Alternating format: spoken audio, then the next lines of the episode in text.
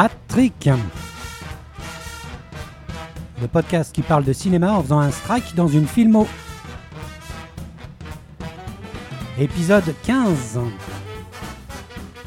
Un épisode consacré à Jean-Paul Belmondo, L'acteur. l'acteur. L'acteur, d'ailleurs, j'ai préparé une présentation de l'équipe euh, vraiment en dédicace. Alors, un podcast sans Manou, c'est comme un gigot sans ail, quelque chose qui déplaît à Dieu. Manou, Bonsoir.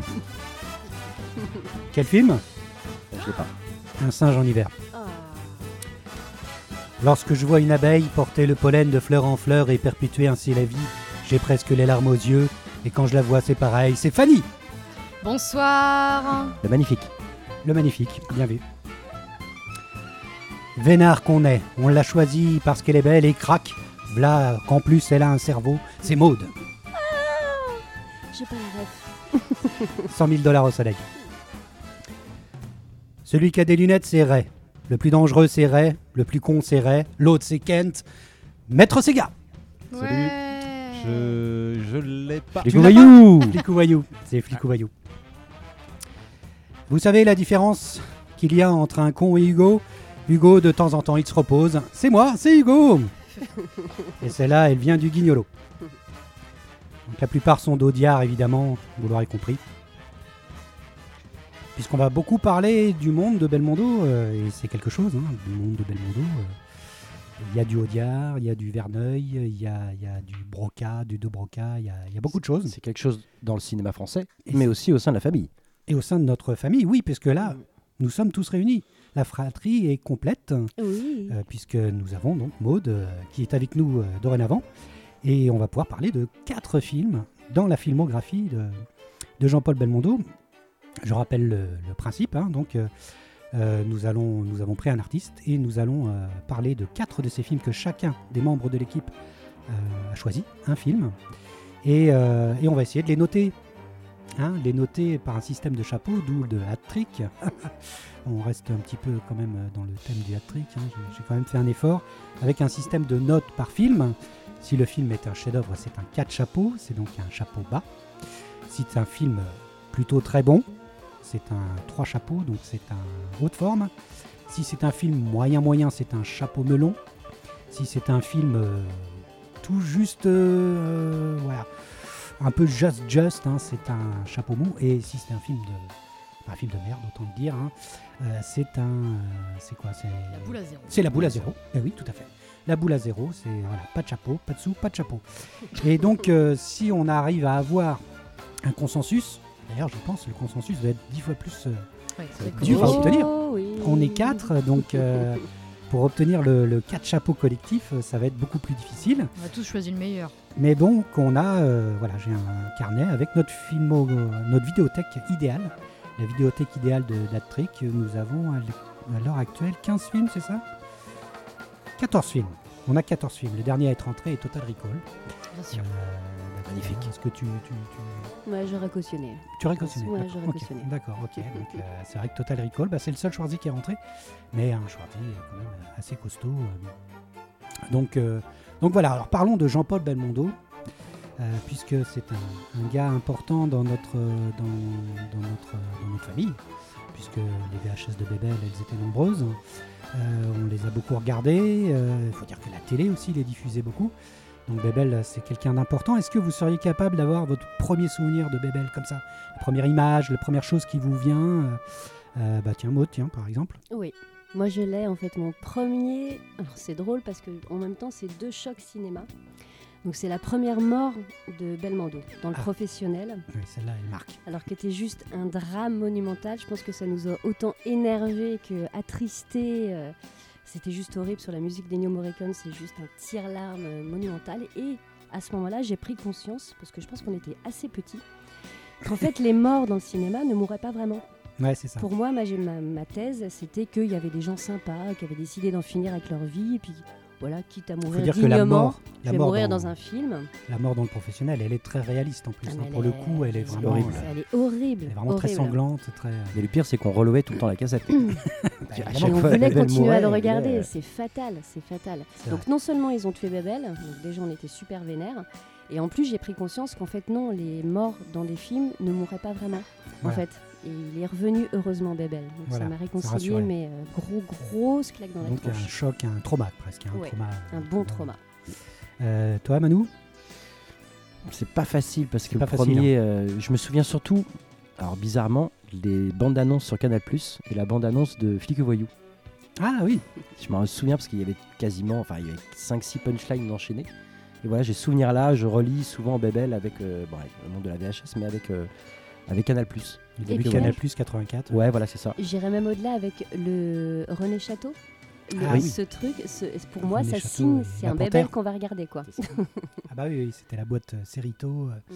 euh, la boîte, la boîte de la première boîte de prod de, de Bébel. Et toi, Fanny, tiens, ça m'intrigue un peu, toi. toi. Ben, moi, Comment avec mes, avec mes 10 ans de différence avec vous, Ouais, euh, moi, Bébel, c'est mon grand frère, hein, déjà. hein, D'accord. et j'assimile quand même pas mal Belmondo à toi, Hugo. Ah bon? Ah bah oui, carrément, ouais. Mais oui. Capet et compagnie. euh, et puis pour moi, Bébel, euh, très vite, euh, ça a été euh, euh, un homme à femme. En fait, pour moi, c'est Joyeuse Pâques, vraiment mes premiers souvenirs euh, que j'ai Ah de lui oui. et que je regardais vraiment en boucle à fond, parce que je trouvais ça drôle de le voir, euh, de le voir plutôt dans des films comiques. J'ai plus ce souvenir-là de Belmondo. Et puis, euh, et puis pour moi, c'était, c'était, il était tout le temps entouré de super belles filles. euh, et voilà, c'est- Comme moi, Hugo. Oui, tout à fait, tout à fait. Je sais pas, c'est- c'est c'est un aimant. Je... C'est tout le temps comme ça, c'est vrai. D'ailleurs, pendant l'émission, on va peut-être t'appeler Jean-Paul. Voilà, voilà, pourquoi pas. Ce serait vraiment un grand honneur. Euh, moi, j'ai le souvenir de l'affiche du professionnel. Euh, je sais pas, je dois avoir 5 ans quand c'est sorti, mais j'ai la- l'image de, de, de, de Rezé, donc un Rezé les Nantes. Nous habitions, je me semble, à ce moment-là, et des affiches impressionnantes, parce que euh, l'affiche du professionnel était vraiment très impressionnante, avec ce gun euh, en, en gros plan. euh, et puis euh, voilà, c'était des dessins fabuleux là, de, de cette époque de- Extraordinaire. d'affiches et je me souviens des affiches dans la ville. Et c'est vraiment le premier souvenir que j'ai. Bien que bon, en même temps, c'est vrai que la télé diffusait beaucoup les, les bébelles, donc j'ai dû en voir ensuite très très vite à la télé. Mais, euh, mais que voilà, c'est, moi, pour moi, c'est l'affiche du professionnel. euh, Ah, qui- c'est presque déjà émouvant tout ça. Ah ouais, hein. carrément. Tiens, et, et Kent, euh, Maître Sega, Oui. tu... est-ce que tu as ton premier souvenir de bébelle Ça t'é- t'évoque quelque chose? Tu as du mal à Euh, cerner le... Bah, René Château, en effet. euh, C'est, Ah, la panthère. Ouais. Ouais, ah, elle était... Ça, ça annonçait forcément un bon film. C'est vrai, ouais. C'est vrai, vrai qu'elle était impressionnante cette. Pour moi, euh, c'est. Sissi René Château, quoi. J'assimile Ah non tout de suite ça à Sissi. Ah, c'est- si, si, aussi. ouais. Ah c'est vrai que c'est eux qui distribuaient ça aussi. Romy Ouais, Schneider. c'est vrai. Bon, alors commençons. Commençons. euh, bah, la première partie, moi j'avais envie de parler de, Belmondo, la méthode de l'acteur, parce qu'il y a quand même. euh, on peut déconstruire un petit peu sa façon de jouer. Et, euh, c'est vrai que pour moi, c'est l'acteur modèle, j'ose dire, des quarantenaires, parce que c'était vraiment l'acteur par excellence. C'est-à-dire que c'est vrai que c'était l'acteur des mardis soirs. Hein. on avait le droit de regarder la télé le mardi soir, il n'y avait, pas- il y avait pas école le mercredi. Et on avait le droit de regarder un film. Alors il y avait Pierre Richard, il y avait Louis de Funès, c'était vraiment les maîtres, mais il y avait aussi Bébel. Et les Bébel, euh, pour moi, c'était l'acteur complet parce qu'il y avait les deux aspects. Il y avait le- la comédie, mais il y avait aussi le sérieux. quoi. Et, euh, et j'aime bien parler de, de lui comme euh, le héros complet, le premier héros complet qui, qui, moi, m'a voilà, subjugué quand j'étais enfant. Et, et, et c'est aussi la génération euh, du môme de Las Vegas, quoi. De Las des As. De Las- Las Vegas. Oui. ok, d'accord. J'étais en train d'imaginer euh, Babel devant une machine à sous. De Las Vegas, oui, que ça n'a rien à voir. De Las des As. Parce que souvent, on en a, Il y a eu Mm. des interviews de, de- de Gilles Lelouch, euh, du Jardin, du Pontel. Ils ont tous eu ce moment de, de- de- de vouloir être le môme dans l'As des As. Et euh, môme d'ailleurs qui, qui continue à être ami avec Bébel jusqu'au bout. Je crois qu'il y a, il y a des, chouettes, des chouettes messages par rapport à ça, euh, donc par rapport à, à Bébel euh, et ce môme qui s'appelait Rachid. euh, je sais Ah oui, c'est ça. Ah oui. Euh, Mais moi, j'étais trop Et in on- love. Et on voulait être, non, on voulait être le- J'étais trop amoureuse. Un petit problème de pied micro, Ouais. ouais. Ah bah oui, c'est ça. ça va bien que la musique. Ouais, peut-être. ouais. Ah, c'est, ouais, ça tient Ah, presque. Euh, C'est pas mal. Ah, c'est du vieux pied, hein, de. Ah. C'est du vieux. C'est du pied. vieux pied, mais ça marche, ça marche. Donc on voulait, voilà, on a été beaucoup à, à vouloir être le môme dans Las Vegas, qui parlait pas comme un père, pas comme, euh, mais comme un homme, comme un copain, et euh, comme il le dit dans, dans le film. Et euh, Ils sont restés longtemps amis d'ailleurs. oui, voilà, ouais, gamin jusqu'au bout, ouais. Ouais. Mm. Et, et donc, c'était un acteur qui était capable d'être drôle et émouvant en même temps, vulnérable et puissant. Euh, il y a d'abord, il y avait sa démarche. Il y a- moi, je, je scotchais sa démarche avec son balance de bras, euh, notamment dans, dans- dans le professionnel ou quand il est euh, suivi par tous les, les clochards. Là, c'était dans la bande-annonce, on le voyait marcher dans la rue. et Moi, ça Et son déhanché. Son déhanché et son mouvement de bras. Il y avait euh, la gestuelle, évidemment. La gestuelle euh, de Bébel, surtout quand il part en panache, là, avec ses, ses Mhm. mouvements de bras qui partent partout, là, qui, euh, et qui, pour moi, était une première porte d'entrée vers le théâtre, étrangement, parce Mhm. que on sentait se passer de théâtre, et euh, si je j'aime un peu le théâtre, c'est grâce à lui, parce qu'il occupait l'espace, parce qu'il avait ce panache, et parlait fort, et que tout d'un coup, bah, tu, voilà, tu pouvais avoir ce, côté théâtre. Il y avait le regard aussi, le regard de Bébel, où euh, tu peux tout de suite déceler son regard, soit le, le regard plein de conneries, soit le regard qui devient euh, bah, genre. Tendre aussi, ouais, mais je pensais plus au regard où tu vas t'en prendre une, quoi, tu vois. Genre là où quand il est vénère, euh, Avec Rosen, voilà, bah voilà, le regard dans le professionnel où là il y a carrément un, à la un Léone. focus à la duel. à la western avec euh, Rosen, Robert Rosen. Et puis il y a sa bouche, une grosse bouche avec euh, voilà des grosses lèvres, et qui fait que quand il parle, euh, voilà, il y a ça. bah, c'est parfait pour la mise en bouche des mots de Audiard. euh, c'est vrai qu'il délivre son texte d'une façon comme peu d'acteurs euh, le font. C'est pour ça qu'il est un peu le dernier des grands, quoi, parce que euh, du Audiard, je pense pas qu'il y ait beaucoup d'acteurs qui puissent euh, sortir du Audiard comme ça, euh, dans cette façon de parler. Il y avait Gabin, il y avait, euh, il y avait Lino. euh, il est de cette trempe-là, quoi, de, grands acteurs qui étaient capables de dire du texte. Euh, Qu'est-ce que je voulais dire d'autre? Euh, ouais, il, était capable de parler d'argot parigot de, à la Audiard. Et puis, euh, son jeu est une modernité au départ, en fait, hein, quand il va exploser avec à bout de souffle. Moi, ça m'a toujours étonné, en fait, cet aspect-là, parce qu'on le connaissait moins, nous, à ce moment-là. Mais c'était un jeu très, très moderne à l'époque. l'acteur de la nouvelle vague. de toute Voilà, c'était euh, l'acteur de la Mm. nouvelle vague. Euh, Godard était fasciné. Melville aussi le fera tourner pas mal. Il dira de son jeu, euh, depuis la mort de Gérard Philippe, c'est la plus grande révélation de notre cinéma. Il est capable de répéter la même phrase de 20 fois de manière différente et toute juste. Truffaut disait Jean-Paul peut jouer avec autant de vraisemblance un aristocrate, un garçon du peuple, un intellectuel ou un gangster. Il disait aussi que c'était le meilleur de sa génération, Truffaut. Oui, voilà, c'est ça. Truffaut, quand même. Enfin, je veux dire, des, des- des pointures, quand même. euh, Carrément. et, euh, et ça, c'est vrai que c'est la première partie de sa carrière. Et sans doute qu'au-delà de la technique, il y a un je ne sais quoi, une aura, un charme, quelque chose de plus et d'indéfinissable. Ce truc qu'on aurait aimé le connaître. On aurait aimé le tutoyer, le fréquenter. Il y a un charme, c'est ce type-là. On se dit qu'on aimerait être son pote, quoi. Boire une bière avec lui et discuter. Et ça, je pense que c'est pas. On peut pas le déconstruire, ça. Je pense qu'il avait ce charme-là. Euh, de la grande bonne bande de cette époque, du conservatoire du français, euh, il était le naturel chef, le soleil, et ça se voyait. Donc dans le, dans- il y avait Marielle, il y avait Rochefort. Rochefort, il y avait Crémer, il y avait Rich, Claude Rich, euh, il y avait Vernier, Michel Beaune. C'est des tronches qu'on Mm. verra beaucoup dans son cinéma. Mm. Euh, et puis, euh, c'est le genre de pote idéal à tel point que même les histoires qu'on apprend ensuite, puisque j'ai, je me suis, j'ai pas mal lu sa bio- son autobiographie Mm.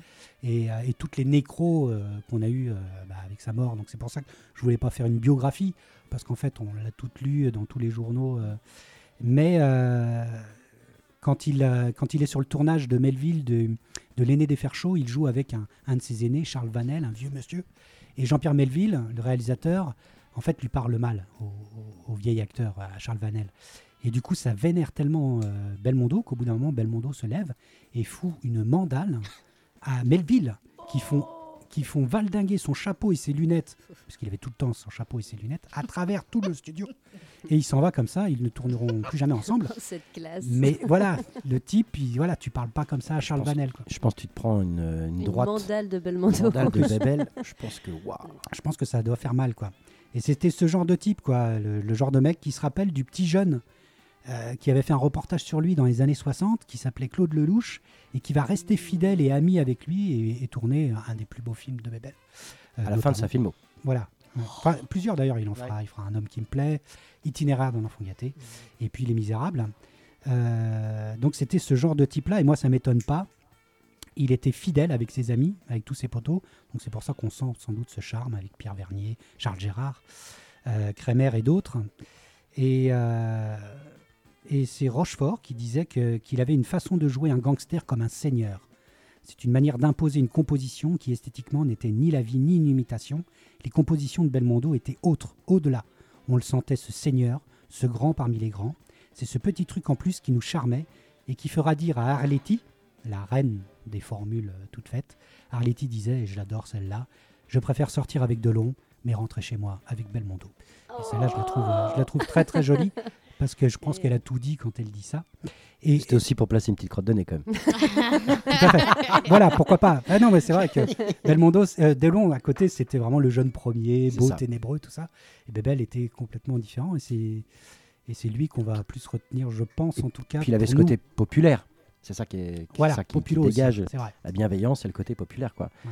Effectivement, on se retrouvait avec lui, il faisait partie de la famille, parce que justement, je pense qu'en plus dans la vie, euh, en ayant lu plein de choses sur Bebel, il était comme ça. Quoi. C'est-à-dire Voilà, que le mec, euh, il pouvait parler à n'importe quelle personne de l'équipe, même des techniciens de l'époque se souviennent tous d'une anecdote géniale avec Bebel. Quoi. C'est ça. Il en ça. parle très bien dans sa biographie, de ça, de toute façon. C'est, l'autobio, euh, ouais, ouais, ouais, ouais, elle est très, très bien, Elle est elle- super. Trop courte, quoi, presque. Ouais, trop courte. Trop court, Ça se mange comme un bonbon. Ouais. euh. Et Il du aurait coup, pu faire c'est- d'autres volumes. je, je, je pose la question, c'est autobiographie. C'est lui qui a écrit Oui, du coup tout ses mémoires. Ouais, ouais, Euh, ouais. désolé, J'ai un pas temps de sûr. Euh, je, retard me là-dessus. souviens plus du titre. euh, Il y a un titre de ce bouquin-là. Il est sorti vraiment euh, il n'y a pas si longtemps que ça. hein. Ah. Je me souviens plus du titre du bouquin. C'est pas Bébel par Bébel Non, non, non, c'est. euh, je sais plus, c'est une phrase. Une jolie phrase d'ailleurs, mais je ne me souviens plus du, du nom du, du- du bouquin euh, Hmm. précisément. Mais en tout cas, euh, Je c'est vrai que ça, ça, ça a un goût de. Ah, Alors, qu'on aimerait plus. Si Manu est parti chercher dans sa table de chevet, Ouais, c'est très beau. Oh, le voilà. Oh C'est magnifique. Voilà. C'est mille vies mal vieux, valent mieux qu'une. Je, voilà. Mais je crois que je suis trop sensible pour le moment pour le lire. Oh Faut que j'ai envie j'attende un petit peu. Ah, c'est peut-être un moment un peu, un peu Faut que j'attende un peu. En tout cas, pour la méthode d'acteur, quoi de mieux que de parler d'abord d'un premier film de 1962, Un singe en hiver C'est toi qui l'as choisi. C'est mon choix. Et quel choix? Et c'est, je pense que c'est la première fois dans la trick que c'est avec énormément de sensibilité que je vais parler euh, et beaucoup beaucoup d'émotions. un singe en hiver, mon Dieu. Donc un film français de Henri Verneuil, euh, comme tu l'as dit, sorti en 1962, qui regroupe euh, bah, deux grandes figures, la rencontre Jean Gabin et Jean-Paul Belmondo. Du gros, du lourd. Du très très lourd. Euh, je vais commencer juste par le résumé. On est en 1944 et Albert Quentin, euh, joué par Gabin, euh, ancien fusilier marin en Chine, tient avec sa femme Suzanne l'hôtel Stella dans le village Tigreville, donc tout petit village de rien du tout, perché sur la côte normande, aux environs de Deauville. Alors, Gabin, c'est un, voilà, qui se laisse un peu aller à la boisson, à l'alcool et à la nostalgie de sa jeunesse militaire, euh, vécue sur le Yangtze-Kiang. Très important. Et euh, voilà, c'est quelque chose qui revient à chaque fois dans ses beuveries. hein. Il, il se revoit là-bas, il revoit la Chine, il revoit, il revit tout ça. Et euh, bah voilà, 1944, donc on est en pleine, en pleine Seconde Guerre mondiale. Et euh, le temps d'un bombardement euh, qui Des se Alliés. passe euh, des Alliés, qui se passe à ce moment-là à Tigreville, il se retrouve, il se retrouve dans sa cave à vin avec sa femme. Et il lui dit, voilà, si, si on arrive à, à survivre à cette nuit, j'arrête, j'arrête de boire. Il, lui dit, il lui dit clairement, il dit clairement, voilà, je, tu regardes bien le verre que, que je remplis, ce sera peut-être le dernier. Mm. 15 ans passent de sobriété et de vie pépère et plutôt morose euh, Et aux côtés de Suzanne et de bonbons. Parce que l'hôtel n'a pas été touché. L'hôtel n'a pas été touché, ils ont survécu. Sauf qu'un soir débarque euh, Gabriel Fouquet, joué par Belmondo, euh, un homme jeune et plein de vie publicitaire, qui décide de passer une nuit, deux et plusieurs nuits dans cet hôtel. Et s'ensuit une rencontre, euh, une rencontre entre, entre ces deux personnages. Euh, alors, je voulais juste revenir aux origines euh, du tournage de ce film, et même bien avant, parce qu'à la base, c'était pas du tout un singe en hiver qui était prévu. Il faut savoir qu'à la base, c'était aussi l'adaptation d'un roman, mais c'était Au large de l'Éden qui était prévu. C'était l'histoire d'une mutinerie menée par un capitaine qui aurait été joué par Jean Gabin, près de Terre-Neuve. Donc il y avait vraiment un gros. Pas une grosse production, mais en tout cas, euh, pas mal de plans sur les bateaux, pas mal de plans peut-être même à Terre-Neuve. Enfin, vraiment, il y avait, quand même, euh, ouais, ouais, il y Mm. avait quand même pas mal de, euh, donc produit par Jacques Barr. Sauf que l'anecdote veut que euh, le film devait se tourner dans un mois et un repérage a été fait avec Gabin près de Saint-Malo. En fait, au moment où il est monté sur le bateau, il a balancé cette, cette punchline Ça pue la morue, euh, je ferai pas ce film. Donc le film est abandonné parce que bon, on suit Chafouin, quand même. euh, il est très bah, c'est Gabin. Chafouin le gabin. Mais parce que c'est vrai qu'on dit, on dit de Gabin qui joue quand même assez souvent euh, l'homme un peu, un peu renfermé et plutôt réservé. Euh, comme un grand professionnel, il l'était aussi plus ou moins dans la vie et surtout sur les tournages. hein. C'était vraiment euh, toujours un peu ce mec un peu renfermé, etc. Bref. Audiard euh, a quand même dans, dans, euh, dans son viseur euh, du coup ce roman de Blondin qui est un singe en hiver euh, qui raconte du coup euh, plutôt une histoire de deux alcooliques qui se rencontrent euh, mêlés de poésie et de, mélancolie. Et Audiard, lui, ça, ça, ça, il a envie de le faire, quoi. Il a envie, il a tellement envie, en fait, que non seulement il a bien le scénario en tête, il l'a même en quelques jours, parce que je vous rappelle qu'ils ont un mois avant le début du tournage, mais surtout, il veut Belmondo pour jouer Gabriel Fouquet. Ça, c'est un truc, il veut Belmondo. Alors, ce qu'il fait, Audiard, c'est que, euh, ayant dans la tête tout le film, il va voir euh, Gabin et il lui fait tout le film. Et il lui dit euh, Va voir Belmondo et, et vends-lui le truc. quoi. Ça marche. Belmondo euh, dit oui et signe. Donc, euh, on a une grosse équipe entre Verneuil, entre Jacques Barre, entre du coup Audiard. Audiard, Mhm. Gabin et Belmondo. J'ai repris un petit article du Monde qui disait que euh, Belmondo est gagné par la peur et la moiteur. Il a toujours été touché par les acteurs plus âgés que lui. Avec un singe en hiver, c'est la première fois qu'il va partager l'affiche avec une figure de cette trempe, à égalité. Alors il s'imagine qu'il doit être protégé. Il le dit non pas que je me sois jamais donné la sensation d'être un agneau perdu parmi les loups, mais à la fin des années 70, au journaliste cinéaste Philippe Labro, il dit Mais tout homme qui embrasse la profession de comédien, tout aussi costaud, bien dans sa peau, insouciant qu'il puisse paraître, est quelquefois habité par le doute et l'insécurité. Voilà comment il commence un peu le tournage, avec euh, cette sensation d'être devant une grosse figure. Ouais, Qui est il, flippe, il flippe un peu, quoi. Il flippe un peu, ouais, ouais. Donc on, on le sait parce que ça a été dit, euh, la première fois qu'ils se rencontrent, c'est un peu froid. Mhm. Euh, Il y a du mal à avoir. Alors, sur, sur, sur, sur les scènes, ça se passe hyper bien. Il y a tout de suite une osmose. Mais le Belmondo, euh, qui arrive du coup vedette de la nouvelle vague, va très vite nouer une, une- une amitié avec Gabin euh, par le sport, surtout. hein, parce que bon, Gabin a vu euh, Belmondo lire l'équipe et du coup, Ils ils foot commencer- ensemble. Il a réussi à faire jouer Gabin au foot. Voilà, c'est quand même assez. On commence à avoir un lien paternel et cadet qui est assez, euh, assez chouette.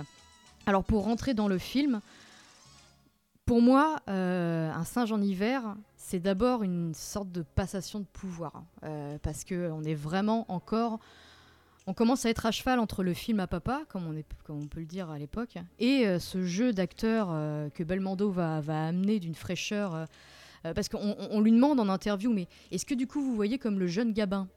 Et lui dit bah non, enfin moi j'aimerais bien qu'on me voit comme Belmondo. hein. Et il dit qu'il a un jeu d'acteur qui est plus méditerranéen que Gabin. Ce que je trouve intéressant parce qu'il y a un petit peu de... Complètement. Avec son côté madrilène. Exactement. Donc le film commence euh, par un contexte vachement historique, euh, parce que le générique est... euh, on voit beaucoup de militaires qui sont dans Tigreville. euh, voilà, on, a, un contexte vachement Deuxième Guerre mondiale, tout ça. Et en fait, tout ça, ça va juste amener euh, bah, à la clarification du début de son abstinence à l'alcool pour gamin. Parce que une fameuse scène où ils sont dans la cave avec sa femme, où Suzanne crie Mais Albert, j'ai peur Et lui répond Mais ça. Bois, quoi. Et il lui dit finalement que oui, Suzanne euh, Flon. si on ra- formidable. Flon. Mm. Qui, si on rallume cette foutue lumière au-dessus de notre ancienne d'hôtel, je te jure de ne plus boire une goutte d'alcool. Regarde bien ma Suzanne, c'est peut-être bien le dernier. Et du coup, bah, s'ensuit la rencontre avec Gabriel Fouquet. Et euh, je trouve qu'on a un trio qui est hyper intéressant. Et il y a une scène du film euh, que je trouve hyper intéressante parce que c'est un film qui est vachement métaphorique. Alors, déjà dans la musique, euh, ils ont tous les deux leur thème bien précis. Mhm. Gabin, quand il boit, part en Chine.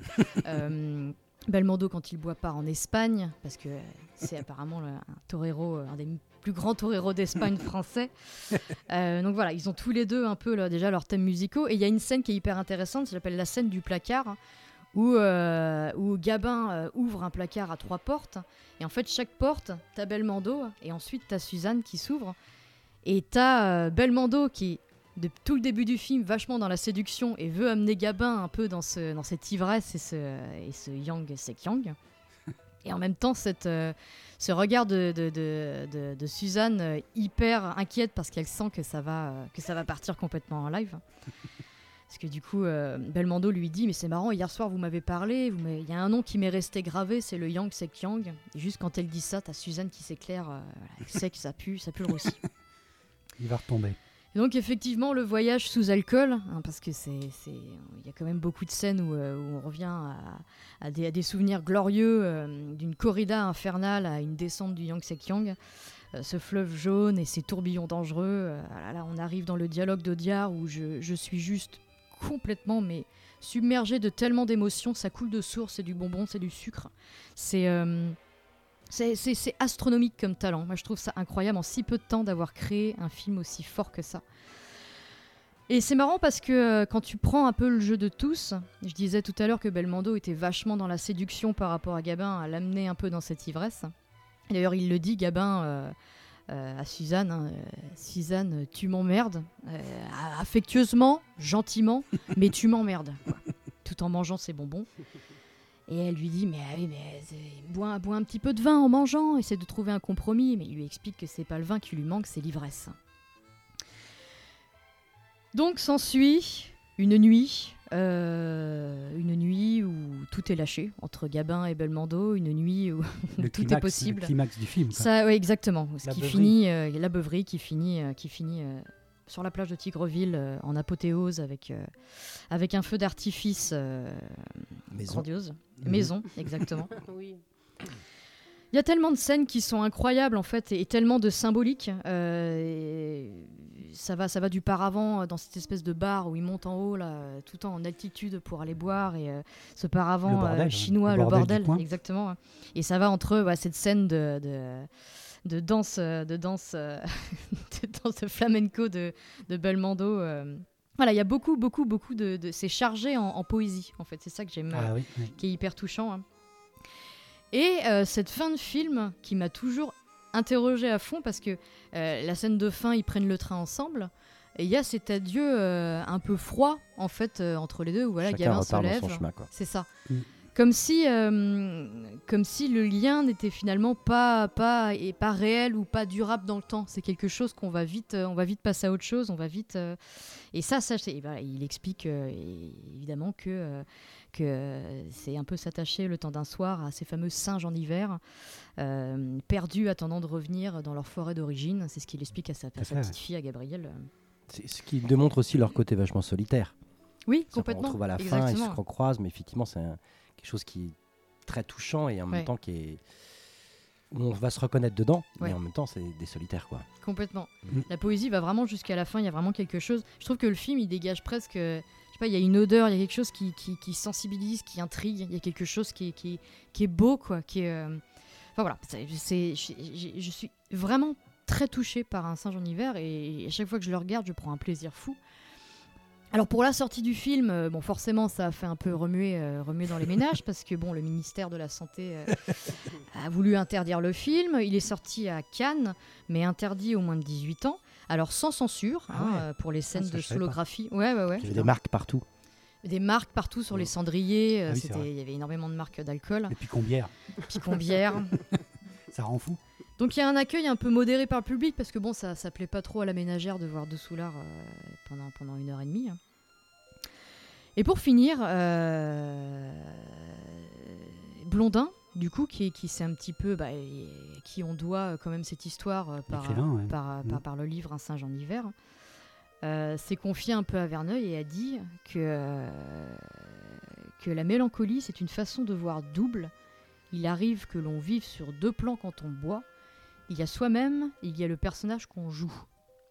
Et ça, je trouve que c'est hyper juste. hein. C'est, euh, C'est euh, ouais. Bah, je Mm. pense qu'il était sobre hein, quand il a dit ça.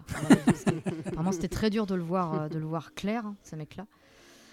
Et voilà, et, et juste pour finir, sur une petite citation de notre président de la République Macron pour les, pour Oh, les merde. funérailles, dans les yeux que tu m'as fait. où il disait de Belmondo, ce Don Quichotte des temps modernes, capable de repousser les limites de l'ivresse, en même temps que celles de la tendresse, tel un singe en hiver, Jean-Paul Belmondo était nos 40 ans. Ah, oui, référence à une des répliques Foiré. Tout à fait, euh, formidables de, de Jacques Gabin qui lui dit mes 20 ans. c'est ça, Ouais, superbe cette scène d'ailleurs. une passation. C'est vrai, ouais, très, très beau film. Manu, tu, euh, tu veux rebondir? Non, je trouve que la- l'analyse était. euh, je rejoins à peu près tout ce. Effectivement, mais il y a beaucoup de nostalgie, je trouve, dans un Saint-Jean hiver, mais pas par rapport à. Effectivement, je parlais du côté, euh, du côté solitaire où euh, on se retrouve un peu dans, dans les deux personnages. Il y a effectivement cette rencontre qui est euh, hyper belle, euh, même si j'ai la sensation que finalement Belmondo euh, déboîte Gabin. Enfin, tu vois, il y a un côté où j'ai l'impression qu'il a gagné dans cette confrontation. Il est quand même très très très bon. Euh, et c'est marrant parce que tu avais l'anecdote de, de Belmondo qui parlait de Gabin, mais l'anecdote de Gabin qui parlait de Belmondo, c'était de se voir comme si quand il avait 20 ans en fait. C'est assez rigolo. Ouais. Et, euh, et ça, c'est ça, c'est touchant. Il y avait le côté, effectivement, le côté très patriarcal du film, quand même, parce que la place des femmes dans ce film-là, elle est. euh, bah, c'est remettre dans le contexte, hein, mais quand C'est même compliqué. bien. Ouais, c'est bien horrible. Mais euh, non, non, très beau film, une belle photo en plus. Et, euh, et à chaque fois, moi, cette scène de fin, elle me. C'est vraiment la fin. Tu t'attends pas du tout à cette fin-là, quoi. Pas du tout. Sur le coup des feux d'artifice, là. Et euh, Ah oui, effectivement, ça rappelle forcément des beuveries, tout ça. Mais je trouvais que quand je l'ai- quand j'ai découvert ce film-là, je l'ai vu assez tard. Et euh, j'ai trouvé la fin extrêmement moderne. euh, presque révolutionnaire. C'est comme Mm. une poésie, un peu comme un, un poème de Prévert. Je trouve qu'il y a quelque chose de très, euh, de très libre. euh, et quand tu regardes le truc, c'est comme une grande fable. Et, euh, et à la fin, ouais, tu... c'est un film euh, ouais, thérapeutique presque. Tu te un sens film- bien. euh, Un film tourné en noir et blanc. Alors il y, a- En il y a un petit regret de Verneuil du coup pour la fin parce que feux d'artifice. euh. il dit quand même la belle rouge. Par euh, contre, c'était moi, justement, c'était une vraie prouesse technique. je trouve que c'est Mm. d'une, d'une, d'une Mm. poésie Ouais, géniale de mettre un feu d'artifice en noir et en blanc. noir et blanc, ouais. Parce que dans leurs yeux, tu vois les couleurs. Mm. Et finalement, c'est, encore plus poétique de le voir en noir et blanc et de, de s'imaginer les, les Bah, couleurs. il aurait voulu, il aurait voulu que cette scène soit en mais bon, Ah la oui, pellicule, puis, enfin, ça coûtait beaucoup trop cher. Bah, je trouve que ça gagne, moi, en fait. Ah avec oui, ce non, beau mais noir et blanc. Parce que le noir et blanc, il est beau. Hein. Ouais, il est magnifique. Ah, il marche bien. Ouais, il, est, il est très très beau. euh. C'est superbe. Maud, tu... Bah, je suis d'accord avec à peu près tous les mots qui ont été posés. Difficile de rajouter quelque chose, mais oui, je trouve qu'il y a, il y a plein de choses qui se racontent en fait. C'est comme les- c'est un buddy movie avant l'heure. Et effectivement, je trouve que la fin, elle est absolument géniale. Cette conclusion, ça pouvait pas être meilleur, je crois, de, de laisser en suspens et en même temps, comment ça pouvait finir autrement. Je pense que ça nous aurait euh, gavé un peu une fin un peu trop euh, mielleuse ou édulcorée. En fait, Oui, c'est abrupt. Mais du coup, euh, c'est euh, libre à soi de, de- d'en tirer tellement de choses de cette rencontre, de ce moment, de ce côté éphémère de, de la rencontre. D'un Oui, truc parce qui va peut-être pas durer, mais qui. C'est vrai qu'on on parle beaucoup d'un moment euh, patriarcal, euh, enfin, mais, mais je trouve, je trouve, je- euh, euh, pas, pas du tout ce que je voulais dire, paternel, mais, mais je, Oui. je trouve pas. En fait, justement, c'est ça qui fait aussi la fin où voilà, chacun reprend son chemin. C'est que moi, moi, je vois deux potes, quoi. Je vois deux potes. je, vois- je, me vois avec mes potes. Je me, enfin, au summum d'un truc Puis ça- fallait que ça lâche. Et puis quoi. ça arrive dans la vie. Et puis je pense que ça se trouve, si ces deux personnages se retrouvaient à se recroiser, finalement c'est comme si c'était jamais, euh, Exactement. jamais Ouais, quitté. Quoi. exactement, ouais, carrément. Mais je crois qu'en plus, la comptine, euh, la, la- la petite histoire qu'il raconte à la, à la petite fille de Belmondo Oui. à la fin, sur le singe en hiver, raconte exactement Oui. ce que vient de faire euh, euh, Gabin. En fait, Gabin ne voulait pas retourner dans l'alcool. Mm. Il y retourne pour aller le chercher. Quoi. Ouais. Il dit d'ailleurs, euh, je connais, c'est une façon de voyager, de boire, et je connais le véhicule. Oui, Et c'est pour ça exact. qu'il va le chercher. Euh, comme un singe en, en hiver qui s'est paumé euh, dans la ville et ouais. qu'il doit ramener dans la forêt. Il va le chercher, il va boire avec lui une nuit Mm. pour pouvoir aller le chercher et le ramener Ouais, à son ouais. devoir de père Mm. pour qu'il puisse avoir la force d'aller Mm. chercher sa fille qui, euh, qui est malheureuse dans, dans Parce qu'il y a trop, il y a, y a trop, il y a trop de, de- de trop de punchline. passages. Mais c'est incroyable. Il y a que ça, quoi. incroyables. du coup, il est dans sa chambre. En train, il avait juste maté à la fenêtre Belmondo qui rentrait dans le pub en le ziotant un peu comme ça, genre. Hum, hum. Et t'as Suzanne, sa femme, qui lui dit Bah, tu regrettes? Bah non, j'ai mes bonbons. C'est ça. Tellement. Et la scène du bonbon, justement, la scène finale du bonbon, Oui.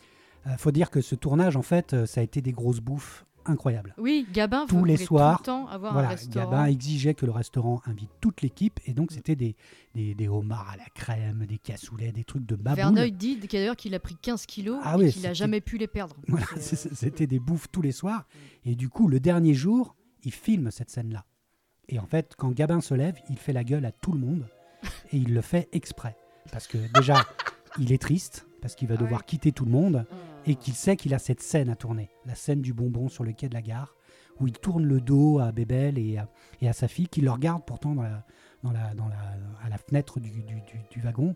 Et cette, chaîne, cette scène est déchirante. Mm. Euh, bon, j'ai perdu Danica à ce moment-là, ma, ma femme, parce que ça faisait penser à son grand-père. Elle était, elle était, elle était, euh, voilà, elle était en larmes.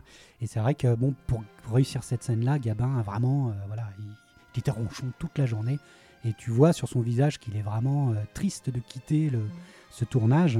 C'est un film, moi, que ouais, j'adore, qui est pour moi presque une définition de la poésie. hein, parce que c'est un singe en hiver, donc tu as l'impression que tu vas voir un film exotique. Mm. Et tout est exotique dans le film, mais sans que ça le soit. Mm. Le, titre, le, le nom de la ville, Tigreville, c'est pas par hasard. On clair. va parler du Yangtze-Kiang, on va parler de Madrid, il y a une scène de flamenco. Il y a Bebel qui déjà montre toute l'étendue de son jeu puisqu'il va faire de la corrida avec des bagnoles. Il va quand même presque se péter la main Oui, sur, un, oui. sur, un, sur une des bagnoles. Et en fait, cette scène-là, euh, Bebel l'avait vue. Parce qu'Antoine Blondin, bourré, c'est ce qu'il faisait à Saint-Germain-des-Prés. Il faisait de la corrida avec les bagnoles qui passaient, et avec sa veste. Et, euh, et du coup, Bebel a fait exactement ce que faisait Blondin, euh, Mm. complètement bourré, à Paris. Et, et en fait, il y a. Voilà, c'est un film génial. On n'a pas parlé de Noël Roquevert aussi, qui fait Landru, le vendeur de vêtements. Oui, bien et qui sûr. a les feux d'artifice Oui. et qui les rejoint dans la beuverie sans qu'on Oui. sache vraiment pourquoi. Oui, oui, Le mec, il est prédestiné à ça, quoi, en fait. Et c'est lui qui va Il y a toujours des mecs comme ça dans les soirées. hein. oui. Mais c'est ce que dit Verneuil aussi. C'est ça. C'est il y a ce, Mm. ce technicien. Ah non, attendez, ça se fera pas sans moi, quoi. C'est ça. Bref, et puis bon, voilà, moi je tenais aussi quand même à appuyer sur la, la réale de, de, de Verneuil, Ouais. Tout en simplicité, mais avec des points de fuite superbes, euh, Qui, qui... des, des- des cadrages géniaux, euh, tout simple, quoi, mais qui sont hyper efficaces. qui, qui Ouais, est c'est C'est un turc, grand, grand euh, technicien. entre- On va en parler, mais c'est un grand, grand Ah bah, on technicien. va parler ouais, pas ouais. mal de Je, Verneuil. je pense, savais pas qu'il était turc. Ça m'a ça m'a étonné. Euh, D'origine arménienne, je crois. Arménienne, turco-arménienne, Ah oui, d'accord. un truc comme ça, je crois. J'ai vu turc. Je crois qu'il est ouais, peut-être turc. Ouais. Bah, en tout cas, il, il racontera la- sa vie dans les- ses deux derniers films, je crois. Oui. Rue Paradis et. euh, Pour rebondir sur ce que tu disais en introduction, le fait aujourd'hui de se poser la question est-ce qu'il nous reste encore des grands acteurs Je me disais, tiens, si euh, on devait refaire un Saint-Jean d'hiver, quel duo on mettrait? Ouais, Mm. bah là, ça, doit- ça devient difficile. Mm. Hmm. Ça devient difficile parce que des grands de grands, euh, euh, ils sont pratiquement tous partis, quoi. hein. Ouais. Des grands acteurs comme ça euh, qui pourraient jouer les patriarches, bah, il y en a plus beaucoup, Oh, quoi. non, Bah ouais, le patriarche, je l'ai pas. hein. Ouais, ouais, ouais. En tout cas, je sais que Bébel aimait beaucoup Christophe Lambert, je t'avais dit ça. Oui, mais, mais qui, qui- qui n'aime pas Christophe Lambert en 87. Putain, Il a réussi à placer Ouais, je Christophe place le Lambert. point, le point Ah. Christophe Lambert. Mais ça y est, Christophe Lambert est vieux. Ou alors il pourrait faire Gabin. Oh là là C'est pas... Mais arrête Non, ça marche pas. Bah alors, il y aurait qui en face?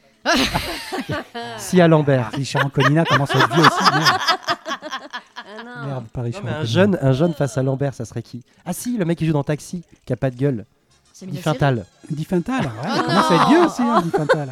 Ah, la version Non, faudrait taper dans un François. Civil ou un truc, euh, un jeune comme ça, quoi. Un, Ouais. un petit jeune qu'on qu'on commence à voir un peu plus. Euh, Faut Orelsan.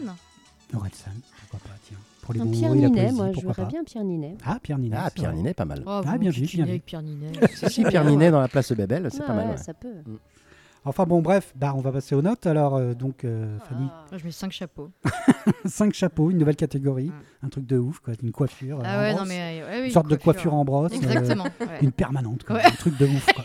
Et, et moi, je la suis. Et toi, tu la suis Je la suis. Cinq Mm. chapeaux aussi. Ouais, je suis obligée. Ok, Ouais. d'accord. Ouais, bah, je écoutez, suis moi, vous, complètement d'accord. Vous allez comprendre que ce soir, je vais pas être très difficile. Ouais.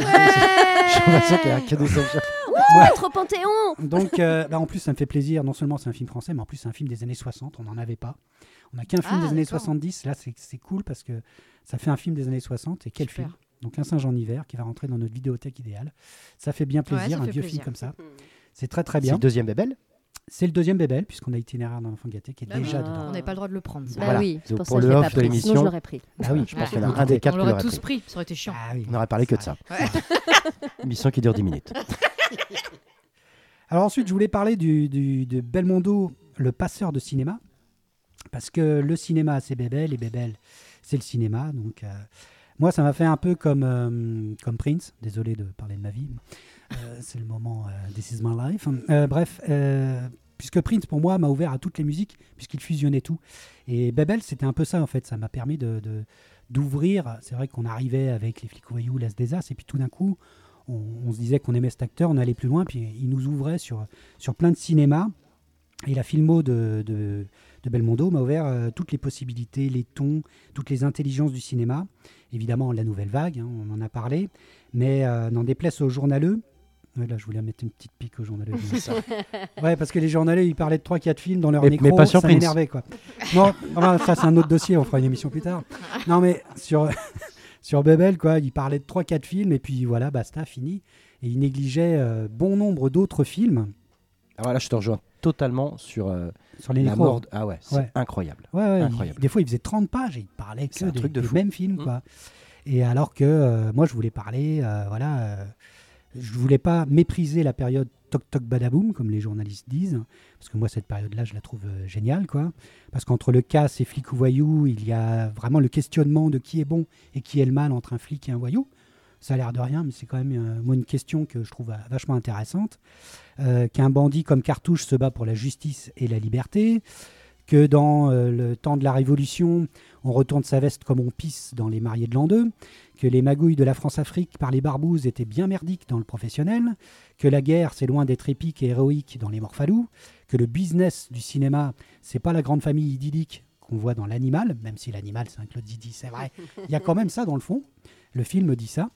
Euh, des films moins cités, à peine effleurés, alors que si cruciaux dans ma cinéphilie. Alors n'oublions pas également la belle relation entre le jeune foufou et le chasseur de primes dans l'Alpaguer. Moi j'adore cette euh, relation entre le jeune et le vieux dans l'Alpaguer. La vengeance d'un gars du peuple contre le chef d'entreprise qui a la main mise sur toute une grande ville dans le corps de mon ennemi. Qu'est-ce que j'adore bien. le corps de mon ami. C'est dans mon top 3. Ouais. Mm. La magnifique histoire d'amour road trip aux USA dans un homme qui me plaît avec Annie Girardot de Claude Lelouch. L'humiliation du mal alpha dans Joyeuse Pâques, parce qu'il est quand même question Oui, de ça c'est dans vrai. Joyeuse Pâques. C'est Tout ce vrai. qui se prend dans la gueule. Complètement. Ça Et finir- finit. euh, Et finir le film un sur ah, les salopes, les salopes. C'est, quand ouf. même un truc de ouf. ouais, Quoi. c'est vrai. Et, euh, et le revers de la médaille de la connerie de la guerre dans Week-end à Zuidcote, puisqu'il faut maintenant parler d'un, Oh. d'un autre gros morceau Transition. de 1964, et c'est Maud qui nous en parle. Ah, Week-end à. Zuidcote. Mais oui, oui, je te rejoins complètement en fait par rapport au choix. Choisir un bébel. Alors déjà, c'est un choix c'était cornélien monstrueux. Et oui, en fait, je pense que le- la première découverte, c'est d'abord euh, effectivement la période tac tac tac badaboum, C'est ça. avec le magnifique, l'as des as et tout ce qu'on a surkiffé. Et après, j'ai découvert un peu plus sur le tard Week-end à Zuidcock, qui est juste une tuerie monumentale de films. Alors déjà film de guerre. J'avoue, moi j'ai un petit amour et un petit coup de cœur sur les films de guerre. J'ai exactement pensé à ça. Parce que, parce que ça parle de plein de choses, c'est toujours dans des situations extrêmes que tu as aussi l'extrême humanité et l'extrême euh, Ouais, voilà, de situations qui se des- créent, c'est des émotions, émotions, puissance 10 000. Et euh, voilà, Week-end à Zuidcock, donc, donc film franco-italien, on rejoint Verneuil en 64, adapté du roman de Robert Merle, et encore des dialogues d'Audiard.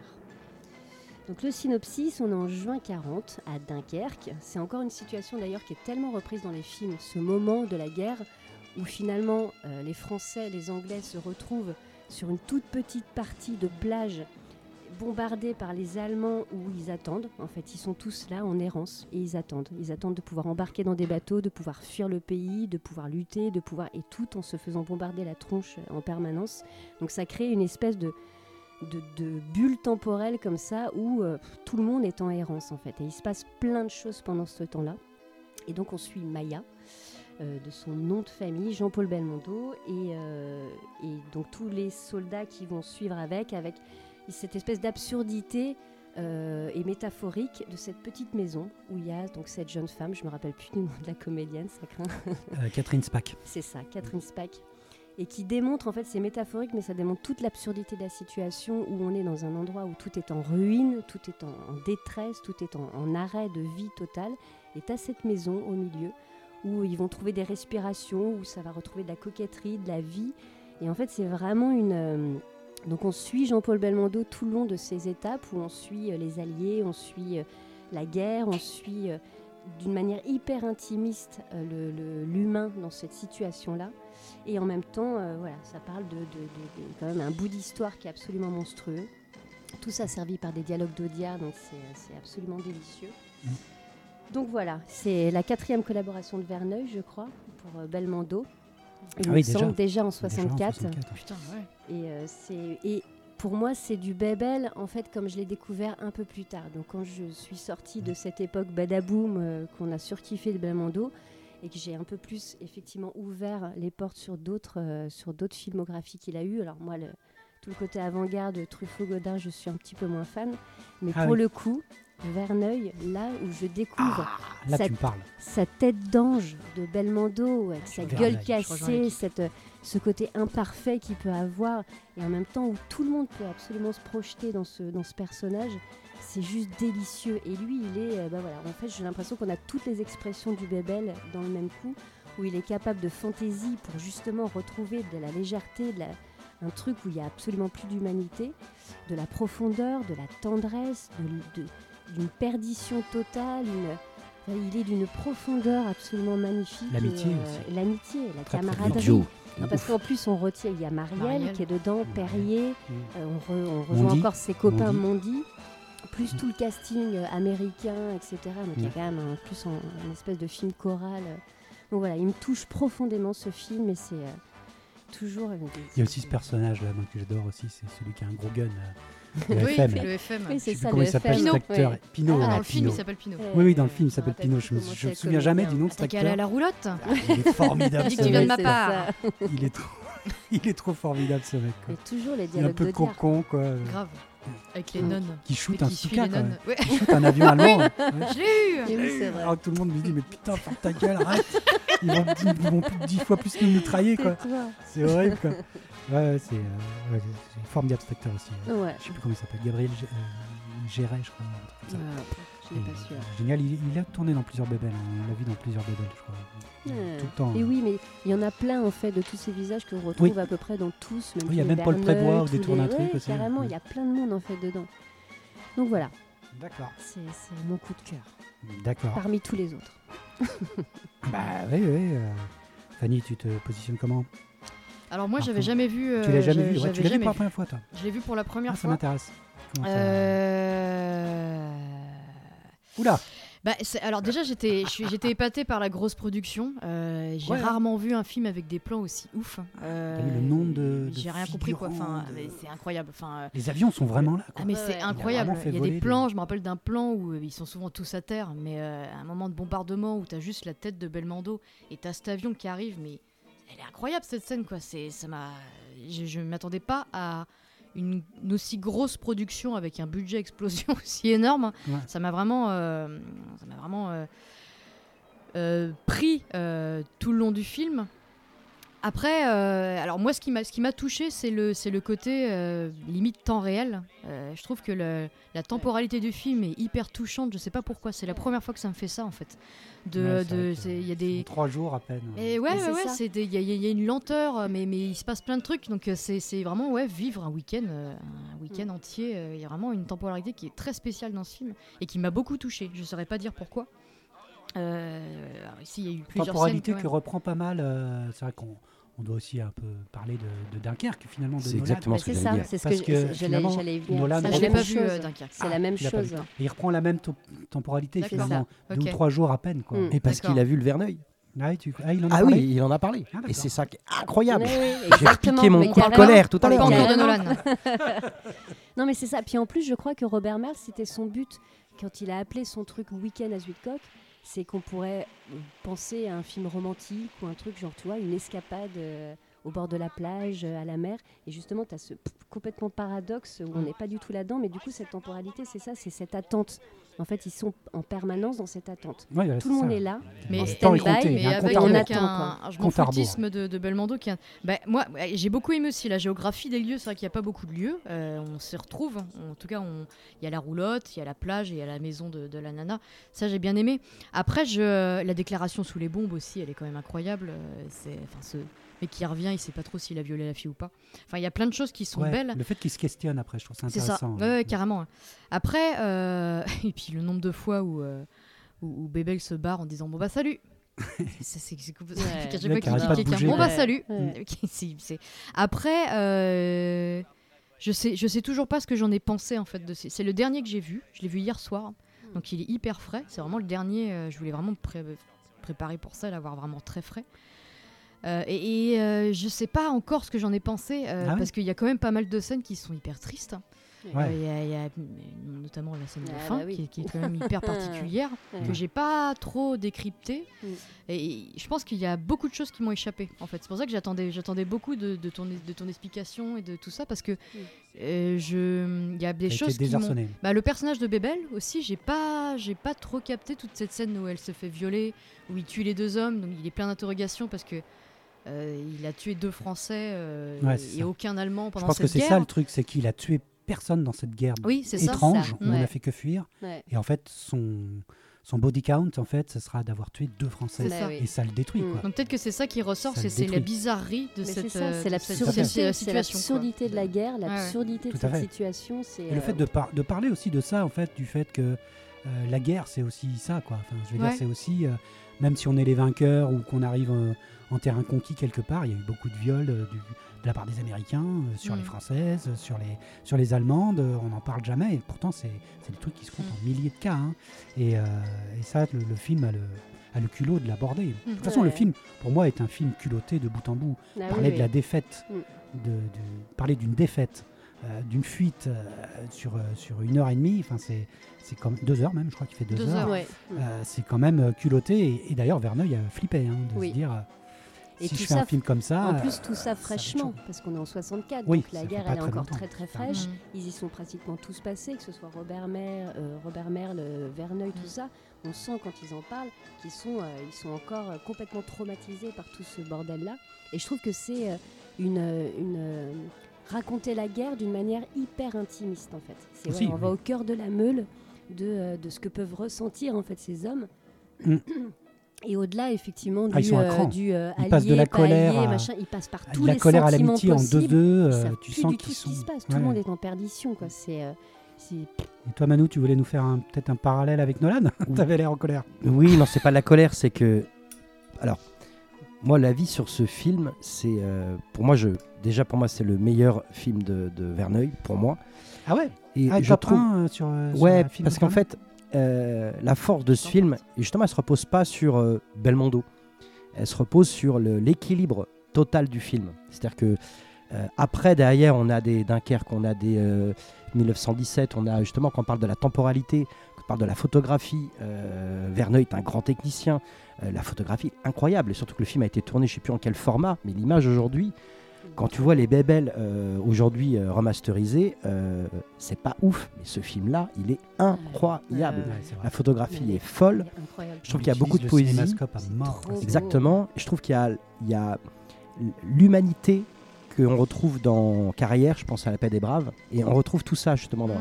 on retrouve euh, justement comment ça se passe avec du coup ces soldats-là. C'est-à-dire qu'on n'est pas sur quelque chose de fresque, on est au contraire, on vient zoomer focaliser sur des choses. Et c'est ça justement le côté technicien et le côté euh, dans l'écriture de, ce- de ce qu'amène Verneuil dans ce film-là, qui est un film culte.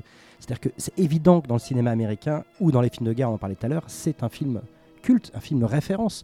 On est en 64, c'est quand même assez incroyable de se dire que ce film, pour moi, il n'a pas vieilli. quoi. Ah ouais, C'est. Incroyable, Ouais, dans la ouais. photographie, dans tout ça. Et c'est là où le cinéma est extraordinaire, j'ai envie de dire. C'est vrai, c'est Ah, je suis extraordinaire. content qu'on parle de C'est Verneuil. génial. de- dans, dans ces termes-là, parce que c'est vrai que c'est c'est un des meilleurs Verneuil. Euh, pourtant, il a, il a trimé hein, sur le tournage, parce qu'il avait quatre potes, quoi, qui arrêtaient pas de Ouais, déconner. Et il devait gérer euh, des centaines de figurants qui passaient devant, derrière, des Stuka allemands qui passaient, euh, qui passaient réellement au-dessus de leur tête. Donc il fallait pas louper la frise. Parce que Dans les anecdotes, à cause de Belmondo, il a planté des demi-journées entières. Mais voilà, des fous rires, des fous rires qui, qui, faisait que déconner. Voilà, c'est ça. Et donc, tu- si tu as un fou rire et qu'à ce moment-là, tu ne dois pas avoir un fou rire parce qu'il y a les, les avions allemands qui te rasent à quelques mètres au-dessus de ta tête, tu ne dois pas louper la, la scène et il ne doit pas être mort derrière. Donc ça a été très très dur pour lui. Mais, euh, mais là aussi, ouais, il y a, je parlais des points de fuite de, de, de Verneuil. Là, c'est un régal. Ah là quoi. là. Dans les rues, Oh là là, dans la, la les plage, rues, l'utilisation de la mer. C'est le Voilà, langage cinématographique, c'est là où il est fort, Verneuil. Voilà, ouais, il fait juste des petits panneaux qui, euh, qui te ramènent dans des, dans des carrefours de rue complètement détruites, où il y a plein de gens qui traînent, qui, qui, qui agonisent, qui attendent. Euh, c'est vraiment hyper beau. Euh, la musique de Maurice Jarre est très Mm. très très très belle. Euh, elle est, elle donne un côté à un film américain en fait. hein. Souvent on critiquait Verneuil à cause de ça, qui faisait le cinéma à l'américaine et il était critiqué à cause de ça Mais le fait, le fait est que ces films restent quoi et Mm. restent regardables encore aujourd'hui. Ils tiennent vraiment, vraiment bien la. Il y a une scène moi que j'adore. C'est la scène où Bebel se retrouve avec un obus. Mais je- Ouais, dire, mais oui, bien Voilà. sûr. C'est un obus qu'il doit, qu'il décide comme ça euh, de- de- de- d'enlever et d'aller faire péter derrière les falaises. voit la gestuelle du comédien. Mm. Mais comment c'est amené de ça La gestuelle du comédien. Et puis aussi, le Pierre Mondi arrive avec une armoire. Oui. Il pose l'armoire et il défonce le fond de l'armoire, ce qui fait un surcadre Mm. sur ce qu'était en train de faire Bébel derrière, qu'il n'avait pas vu. et il, gare, il reste sur ce surcadre. Ouais. Quoi. Le cadre, plus le cadre de l'armoire, qui montre euh, voilà, le, le- le côté encore plus. euh, euh, bah, ça craint, quoi. Qu'est-ce qu'il est en Mm. train de faire? Il est complètement taré, quoi. Le mec est au bord de, de ça. Il y a beaucoup de scènes que j'adore. Tellement. Il y a la scène, il y a la scène glaciale dans, le, dans la morgue, où en fait, tu as un docteur qui est en train de décrire les, les morts. Ah oui. Et Ah, il décrit enfants, des euh, enfants. mm. C'est hors j'ai champ, arrêter, on les voit pas. Mais en fait, ça a Mm. dix fois plus d'impact parce qu'il est en train de décrire euh, justement, parce enfant de deux ouais. ans, mort. Langage cinématographique. Langage cinématographique. Ouais. Et ça, c'est Ah, génial. énervé, ne pas montrer du gore.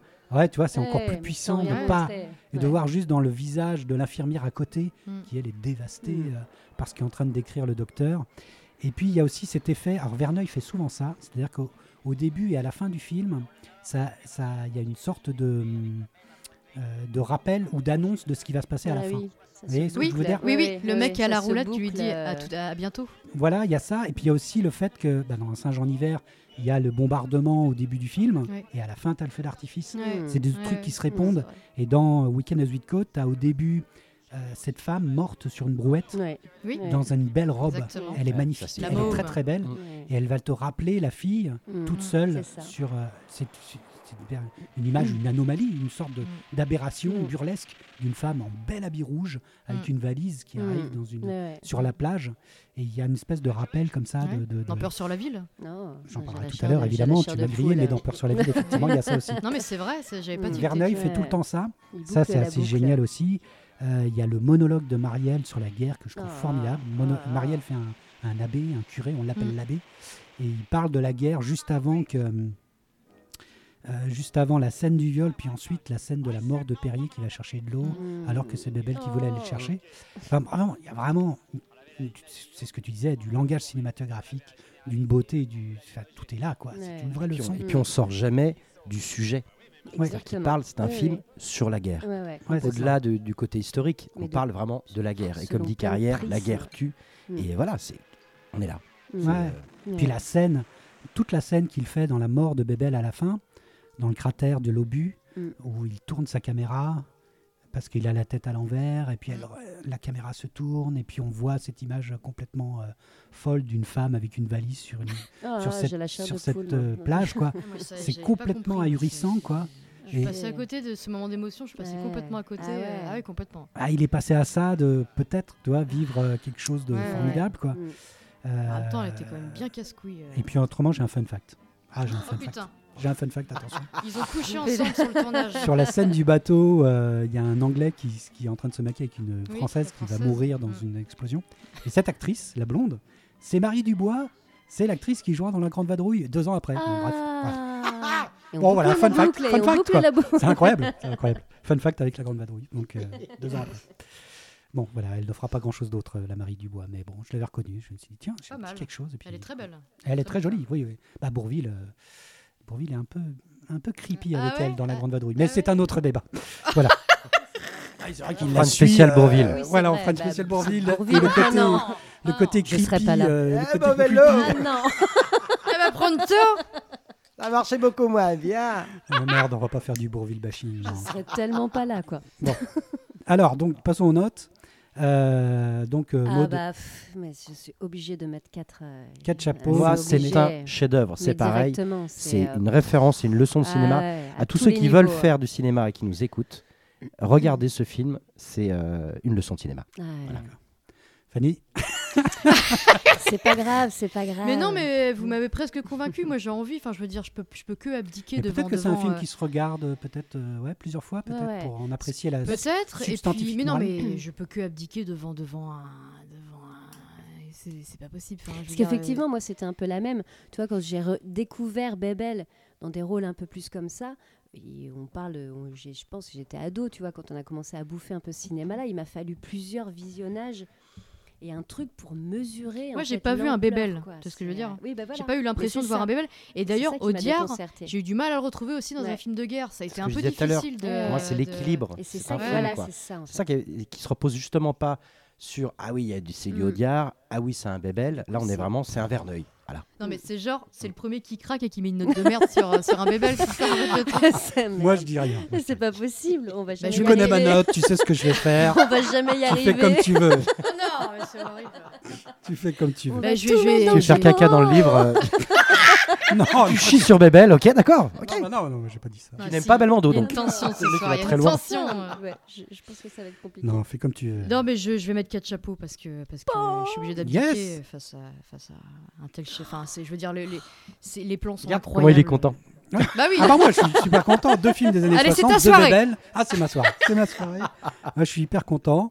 Donc un autre film des années 60, un autre Henri Verneuil. Allez. Bon, je vous dis que là moi je suis aux anges.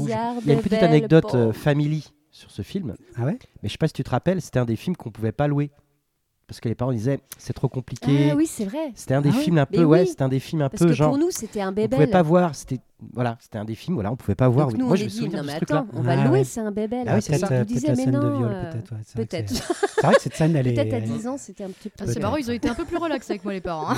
ils pouvaient le plus de trucs quand même. hein, Et puis petit clin d'œil sur l'affiche aussi qui est magnifique. Ah, Oui. J'ai sous les yeux, c'est vrai que l'affiche elle est, Oui, oui, je sais pas qui a peint. C'est un tableau, hein, c'est un tableau, c'est magnifique, carrément. Bref, bah, je suis super content. hein, voilà, voilà. Deuxième, troisième bébel. Ouais, ouais, troisième bébel dans la, dans la, dans la filmo, euh, dans la vidéothèque idéale. Donc, bah, écoutez, hein, je, vais, je vais sortir mon, mon petit crayon à la maison. Je vais être très content d'écrire tout ça. Euh, passons à la troisième partie. Je, je voulais parler de l'art de l'humour. Parce que c'est très important chez Bébel. Bébel disait J'ai grandi dans l'art, l'amour et la gaieté. Parce que son papa était sculpteur. Et maman avait fait les beaux-arts. Et donc, il, a eu une enfance euh, heureuse, il le disait lui-même, et beaucoup dans la déconne. Il aimait déjà beaucoup la déconne, très très jeune. Il adorait le cabotinage, euh, imiter Michel Simon et Jules Berry, euh, faire des farces. Il se pendait très souvent au balcon, euh, chose qu'on verra souvent dans ses films. Donc ça venait de là, hein, très ado, il le faisait déjà, à bout de bras sur, sur des balcons. S'accrocher à des rideaux. Voilà, ou s'accrocher à des rideaux, euh, qu'il le fera au conservatoire aussi. D'ailleurs, il, il défoncera complètement le, le théâtre. Euh, donc c'est un mec à bande de copains dans les rues de Paris, à Saint-Germain jusqu'à pas d'heure, dans les caves enfumées à écouter du jazz et à faire les cons. Ça, il adorait faire les cons. Au conservatoire, il ira chercher un clochard pour le faire passer pour son père en plein milieu d'une, euh, d'une, bah, d'un d'un dî- dîner important avec tous les profs. Et tous les profs croiront vraiment que le père de Belmondo est un clochard et, et voudront l'aider. Euh, donc, euh, quand il va faire les premiers films de la nouvelle vague, pour lui, c'est des blagues d'étudiants. Donc il prend ça hein, carrément à la légère. hein. Il n'a pas conscience de ce qu'il est en train de faire. Pour lui, Godard, c'est un peu un rigolo qui fait des trucs un peu bizarres. Mais il le suit. Euh, au conservatoire, même quand il a qu'une réplique, même quand il fait juste un valet ou un figurant et qu'il a qu'une réplique, il arrive quand même à trouver le moyen de provoquer l'hilarité dans la salle en faisant, en en rajoutant ou en faisant un, un temps de pause complètement euh, insensé. Euh, bref, il adore faire le con et il a la technique de l'humour. Il va devenir très copain avec Bedos et dans la rue, pour pouvoir gagner des thunes, ils vont faire des sketchs. C'est ce qui va donner euh, le- le- les sketchs de Bedos, mais ce qui va, c'est là où il va créer ce personnage qu'on a vu des tonnes de fois dans les films de Bébel. Vous savez, quand il prend sa gapette, qu'il la met en arrière, qu'il met ta, ta langue moitié comme ça, et qui fait l'abruti de ça le sketch qu'il faisait avec Bedos en plus. Voilà, c'est Mhm. ça qu'il faisait. Il va le créer là et on va le voir dans, dans l'animal, dans l'as des as. Il le fera plein, de- plein de fois, ce, cet abruti-là. Et, et en fait, il a l'art de l'humour, mais il en a plusieurs. Il a l'art de la chute. Il a, parce que les chutes de Bébel, hein, il y en a quand même des qui sont vraiment à mourir de rire. La pantomime, il utilise tout son corps. L'art de la punchline, dans un timing parfait, servi dans, un, dans du caviar avec euh, Audiard ou Francis Weber, parce qu'il a quand même pas mal, et on va le voir, travaillé avec Francis Weber. Euh, l'art du décalage entre le mot dit avec douceur, la gourmandise, la volupté, puis tout d'un coup, paf, il tape un gros bourre-pif. Donc il y a une sorte de décalage aussi qui, moi, me fait mourir de rire à chaque fois. Comme quand, dans le professionnel, quand il va dé- défoncer la gueule de, de Farge dans le bar. et qui lui dit voilà, euh, le, le- le- le café, c'est pour, Mm. c'est pour mon ami. Euh, voilà. Même sa manière de tromper Moi aussi, je voulais pas te frapper, c'est ma femme qui me l'a demandé. Voilà. Ce Voilà. petit coup de billard. Voilà, mais juste avant, il est doux, quoi. Il Mm. est presque joyeux, content, puis paf, il lui tape deux bourre-pif, il se défonce le, le nez ce qu'on- sur. C'est pour chasser le diable, Madame Voilà. Langlois. Ou dans l'As des As aussi, euh, le moment où, euh, où dans l'As des As, il, euh, Il donne la il baguette. défonce la gueule des, des mecs, dans les, des nazis de la Gestapo, Mhm. dans, le, dans le magasin Ah oui, de- de- d'instruments ouais. de musique, Mhm. où il est rigolo au début, Mm. quoi. Puis en fait, ouais. il fait leur défoncer la gueule avec des instruments en pleine gueule et leur foutre vraiment des, des gros coups de. de- de- C'est de- Cléos Bastard un peu avant, quoi. Oui, c'est vrai, c'est vrai, c'est vrai. On va tuer les nazis. Donc il a une déconstruction, une cool attitude qui délivre la réplique, qui tue autant qu'un gros flingue. En fait, souvent c'est les répliques, euh, voilà, elles tuent quoi. Ça défonce quoi. Ça, ça, ça, ça défonce le personnage qui est en face. Il a l'art de la rupture de ton comme un équilibriste dans un savant dosage savant, dont, seul lui connaît la recette secrète. On atteint la quintessence de la drôlerie quand il se retrouve face à des monstres de l'humour, comme avec Bourville dans Le Cerveau.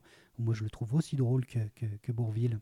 Euh, Galabru, quand il donne la réplique à quand même, dans Flic ou Voyou ou dans Le. Guignolo, c'est c'est- ces deux grandes gueules qui se renvoient des trucs, c'est quand même euh, de la dentelle.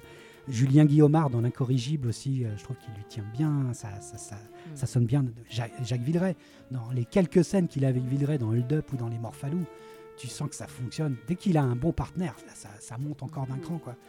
Et puis, même avec les femmes aussi, parce que Marie Laforêt, Ouais, c'est ce que On parlait de. Joyce Pack, mais même dans Flic ou Voyou, Marie Ouais. Laforêt, elle, a, elle avait cette possibilité de Mm. lui renvoyer quand même des trucs. euh, et je parle pas de la réplique des Morphalous, quand elle dit évidemment, c'est la première fois qu'il fait des étincelles avec sa bite. C'est un mec qui vient de s'élé- qui vient de s'électrocuter sur, un- sur une ligne de Avec sa bite. tension, avec sa bite, au moment où il est en train de pisser. Euh, avec Marlène Jobert aussi, ça fonctionne très très bien dans Les Mariés de l'an 2, et puis avec Annie Girardot aussi, dans Un homme qui me plaît. Mais bon, peut-être que euh, où il est arrivé au summum, c'est peut-être sans doute avec le film dont tu vas nous parler, euh, Manu. Le. Magnifique, 1973. Là, on atteint, euh, Tatiana. on atteint vraiment euh, Ta- le summum. Quoi. C'est le summum. C'est clairement le summum. Titre du film, à l'origine, comment détruire la réputation du plus grand célèbre, du plus célèbre agent secret du monde. Ça, c'était le titre qui était euh, prévu à l'époque. On aimait bien les longs titres à l'époque. Exactement, ça marchait plutôt pas mal. Je reprends mes fiches dans l'ordre. Euh, Voilà, donc c'est une, une comédie, on va dire un peu surréaliste, euh, donc réalisée en 73. Alors, en introduction, quand même, parce que je suis obligé de remettre ça dans le contexte. Là, Parce t'as que, t'as un dossier, je te comprends. Mais oui, il est c'est en fait, c'est ce qui, ce qui est énorme, en 84, 85 sort la VHS de Top Secret. Je vais forcément parler des films Zaz qu'on qui voilà qu'on a qu'on a kiffé euh, Tout à mon fait. anniversaire on a loué Top Secret quand même. Zucker, Abraham Zucker. Voilà. le premier film Zaz c'est 77 Hamburger Film Sandwich Ouais. le premier Mel Brooks Frankenstein Jr. Sheriff est en prison 74 là on est en 73 et on a déjà le début du film débile Ouais, quoi parce que ce film est complètement débile Ouais. au-delà du côté clair. surréaliste c'est que c'est euh, c'est- ça donne juste envie de faire du cinoche et c'est ce film rend fou. Donc c'est un film de Philippe de Broca. Donc il se retrouve après les tribulations euh, d'un Chinois euh, en Chine. Euh, et le, le, le- voilà, le pitch du film, c'est un donc Monsieur Tout le Monde qui va euh, écrire, qui écrit en fait des, des romans, donc style un peu roman d'agent secret, mais vraiment de de roman de gare, on va dire. Euh, donc il y a euh, un Oui. personnage, un héros, et, euh, et la particularité du coup dans ce film-là, c'est qu'on on va, on n'arrête pas de switcher entre ce qu'il est en train d'écrire, qu'on va voir à l'image, et puis la vie de ce euh, fameux euh, François Merlin, je crois que c'est ça son prénom. François Dans Merlin. le film, voilà, c'est ça. Ça craint. Euh, donc, alors, à l'origine, c'est un script de Francis Weber, si on revient un petit peu dans- à l'origine du truc, ça. parce qu'on va en reparler de Francis Weber, il va revenir plusieurs fois Oui. dans la filmo de, de, de, de, de Bebel, avec euh, Peur sur la ville, Professionnel, Azezas, on va en reparler. Euh, et du coup, le script euh, a été envoyé du coup à De Broca. De Broca ne s'entendait pas du tout avec Weber. Ils vont faire appel à Rosson. qui va lui venir régler un petit peu le, le truc pour du coup approfondir ce fameux personnage de Christine, donc cette fameuse voisine qui va à la fois jouer, qui est joué par Jacqueline Bisset, qui va à la fois jouer Tatiana, donc dans le roman des aventures de Bob Jacqueline Sinclair. Bisset ne comprenait rien au film. En plus, euh, d'ailleurs, en petite euh, anecdote, il y a le, donc le Blu-ray euh, avec les, les- les bonus et il y a euh, une interview de Jacqueline Bisset qui est absolument géniale Ah, yes. en Je- 2013 j'aimerais voir et qui est, euh, qui est assez chouette. Et c'est euh, Gondry en plus qui introduit le, le Blu-ray, donc ça c'est Oh, ouf. la Il parle justement de, de ce film, comment ce film est complètement fou. Donc il en parle avec ses mots. Mais voilà, euh, n'hésitez pas. Donc c'est un film un peu euh, assez parodique d'un 007, le fait de jouer un anti-héros. Donc euh, Bebel va s'amuser euh, à en faire un- des caisses et en même temps à en faire absolument pas des caisses à travers ce personnage ultra moyen de, de- de- François Merlin. Pour moi, c'est un film vraiment de confirmation en 73 du grand comédien. Euh, je pense que c'est vraiment incontournable. En plus, sur, le, sur, sur ce film-là, il fêtera ses 40 ans, donc c'est assez, euh, assez Ouais. intéressant. Ça, Et, c'est euh, intéressant. et 10 ans avant, il fêtait les 30 ans sur. euh, je crois que c'était sur les, les tribulations des Chinois en Chine ou, euh, L'homme de Rio, peut-être? ou l'homme de Rio, Ouais. peut-être, ouais. Donc ça, c'est c'est assez rigolo. Euh, alors je vais en parler un petit peu en mélangeant parce que j'ai noté plein de trucs, j'étais tellement excité. Vas-y, Euh, vas-y, vas-y. On, le des- sent, on le C'est sent. un des films vraiment où j'ai envie d'en parler parce que je m'en sers du coup en- même en cours de cinéma, je m'en sers en, en prenant les exemples parce que Bah la- oui. les trouvailles de, de, de Broca sont absolument euh, énormes. Je sais plus combien il y a de transitions. Il y a 70 raccords Oh, entre le, monde euh, de, réel de- et de Bob Sinclair euh. et puis quand on revient à, à la réalité. Euh, euh, donc euh, Jean-Paul donc, incarne donc un écrivain, donc François Merlin, donc un peu poussiéreux, euh, qui rêve d'être un héros de, de, ses, de ses- de ses bouquins, Bob Sinclair. Donc il a créé à travers une série voilà, de romans garde, d'esp- d'espionnage. Et euh, le film éclaire avec humour les affres un peu de la création littéraire. Et c'est ça qui est intéressant. C'est que du coup on s'amuse, et c'est là l'idée géniale qu'avait eu Francis Weber à la base, c'est de pouvoir s'amuser entre le moment, quand, comment, enfin qu'est-ce qui se passe quand on écrit, euh, euh, on se retrouve devant une feuille blanche et qu'on part comme ça un peu en live, qu'on va s'amuser à régler, euh, régler ses comptes. C'est ça qui est amusant aussi dans le, dans le Les plombiers. C'est qu'il y a des moments, voilà, il y a le plombier qui passe, qui dit bah moi si l'électricien n'a pas passé, je peux pas. Voilà. Donc du coup il arrive et du coup il se fait défoncer. Donc euh, Broca va tout mettre dans l'excès parce que vu qu'on utilise le prétexte du rêve pour voyager, se défouler, se venger ou aimer, et c'est ça qui va être intéressant. Et du coup tout part, euh, c'est-à-dire l'hémoglobine qu'il y a dans ce film, la, la débilité, Oui, Oh, euh, la honte, le, le- même le personnage, cette fameuse fin que aujourd'hui d'ailleurs de Broca euh, a dit euh, qu'il euh, n'assumait pas, cette fameuse fin avec Bisset, là, Ah qui est ouais. horrible, cette fin ultra Où elle humiliante. se repoudre, Euh, elle tombe dans la boue. Ah oui, ouais, voilà. et eux, ils dansent il- les il deux. Ah, Aujourd'hui, il assume ah. plus du tout cette, cette, cette- cette fin-là qui est Côté absolument. gay, pourtant, moi, je. Ouais, Tu sais que tu me plais, toi. ouais, Tu sais que tu me plais. Donc, Pourquoi il pas J'adore.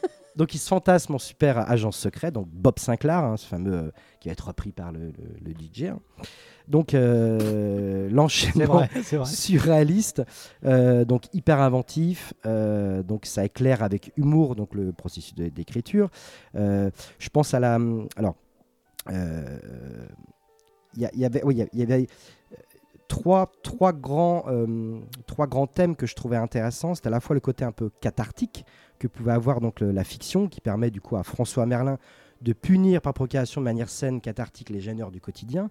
Il y a à la fois la relation auteur-personnage, parce que du coup, euh, le film va devenir complètement euh, un petit peu comme dans le voyage de Chihiro, de, de ou dans Alice au Pays des Merveilles. C'est-à-dire que le film, bah, il va se détacher de ce personnage pour Mm. devenir lui-même euh, oui. un, c'est C'est le personnage de- détruit de, de- sa vie. Donc ça qui est, assez ouf.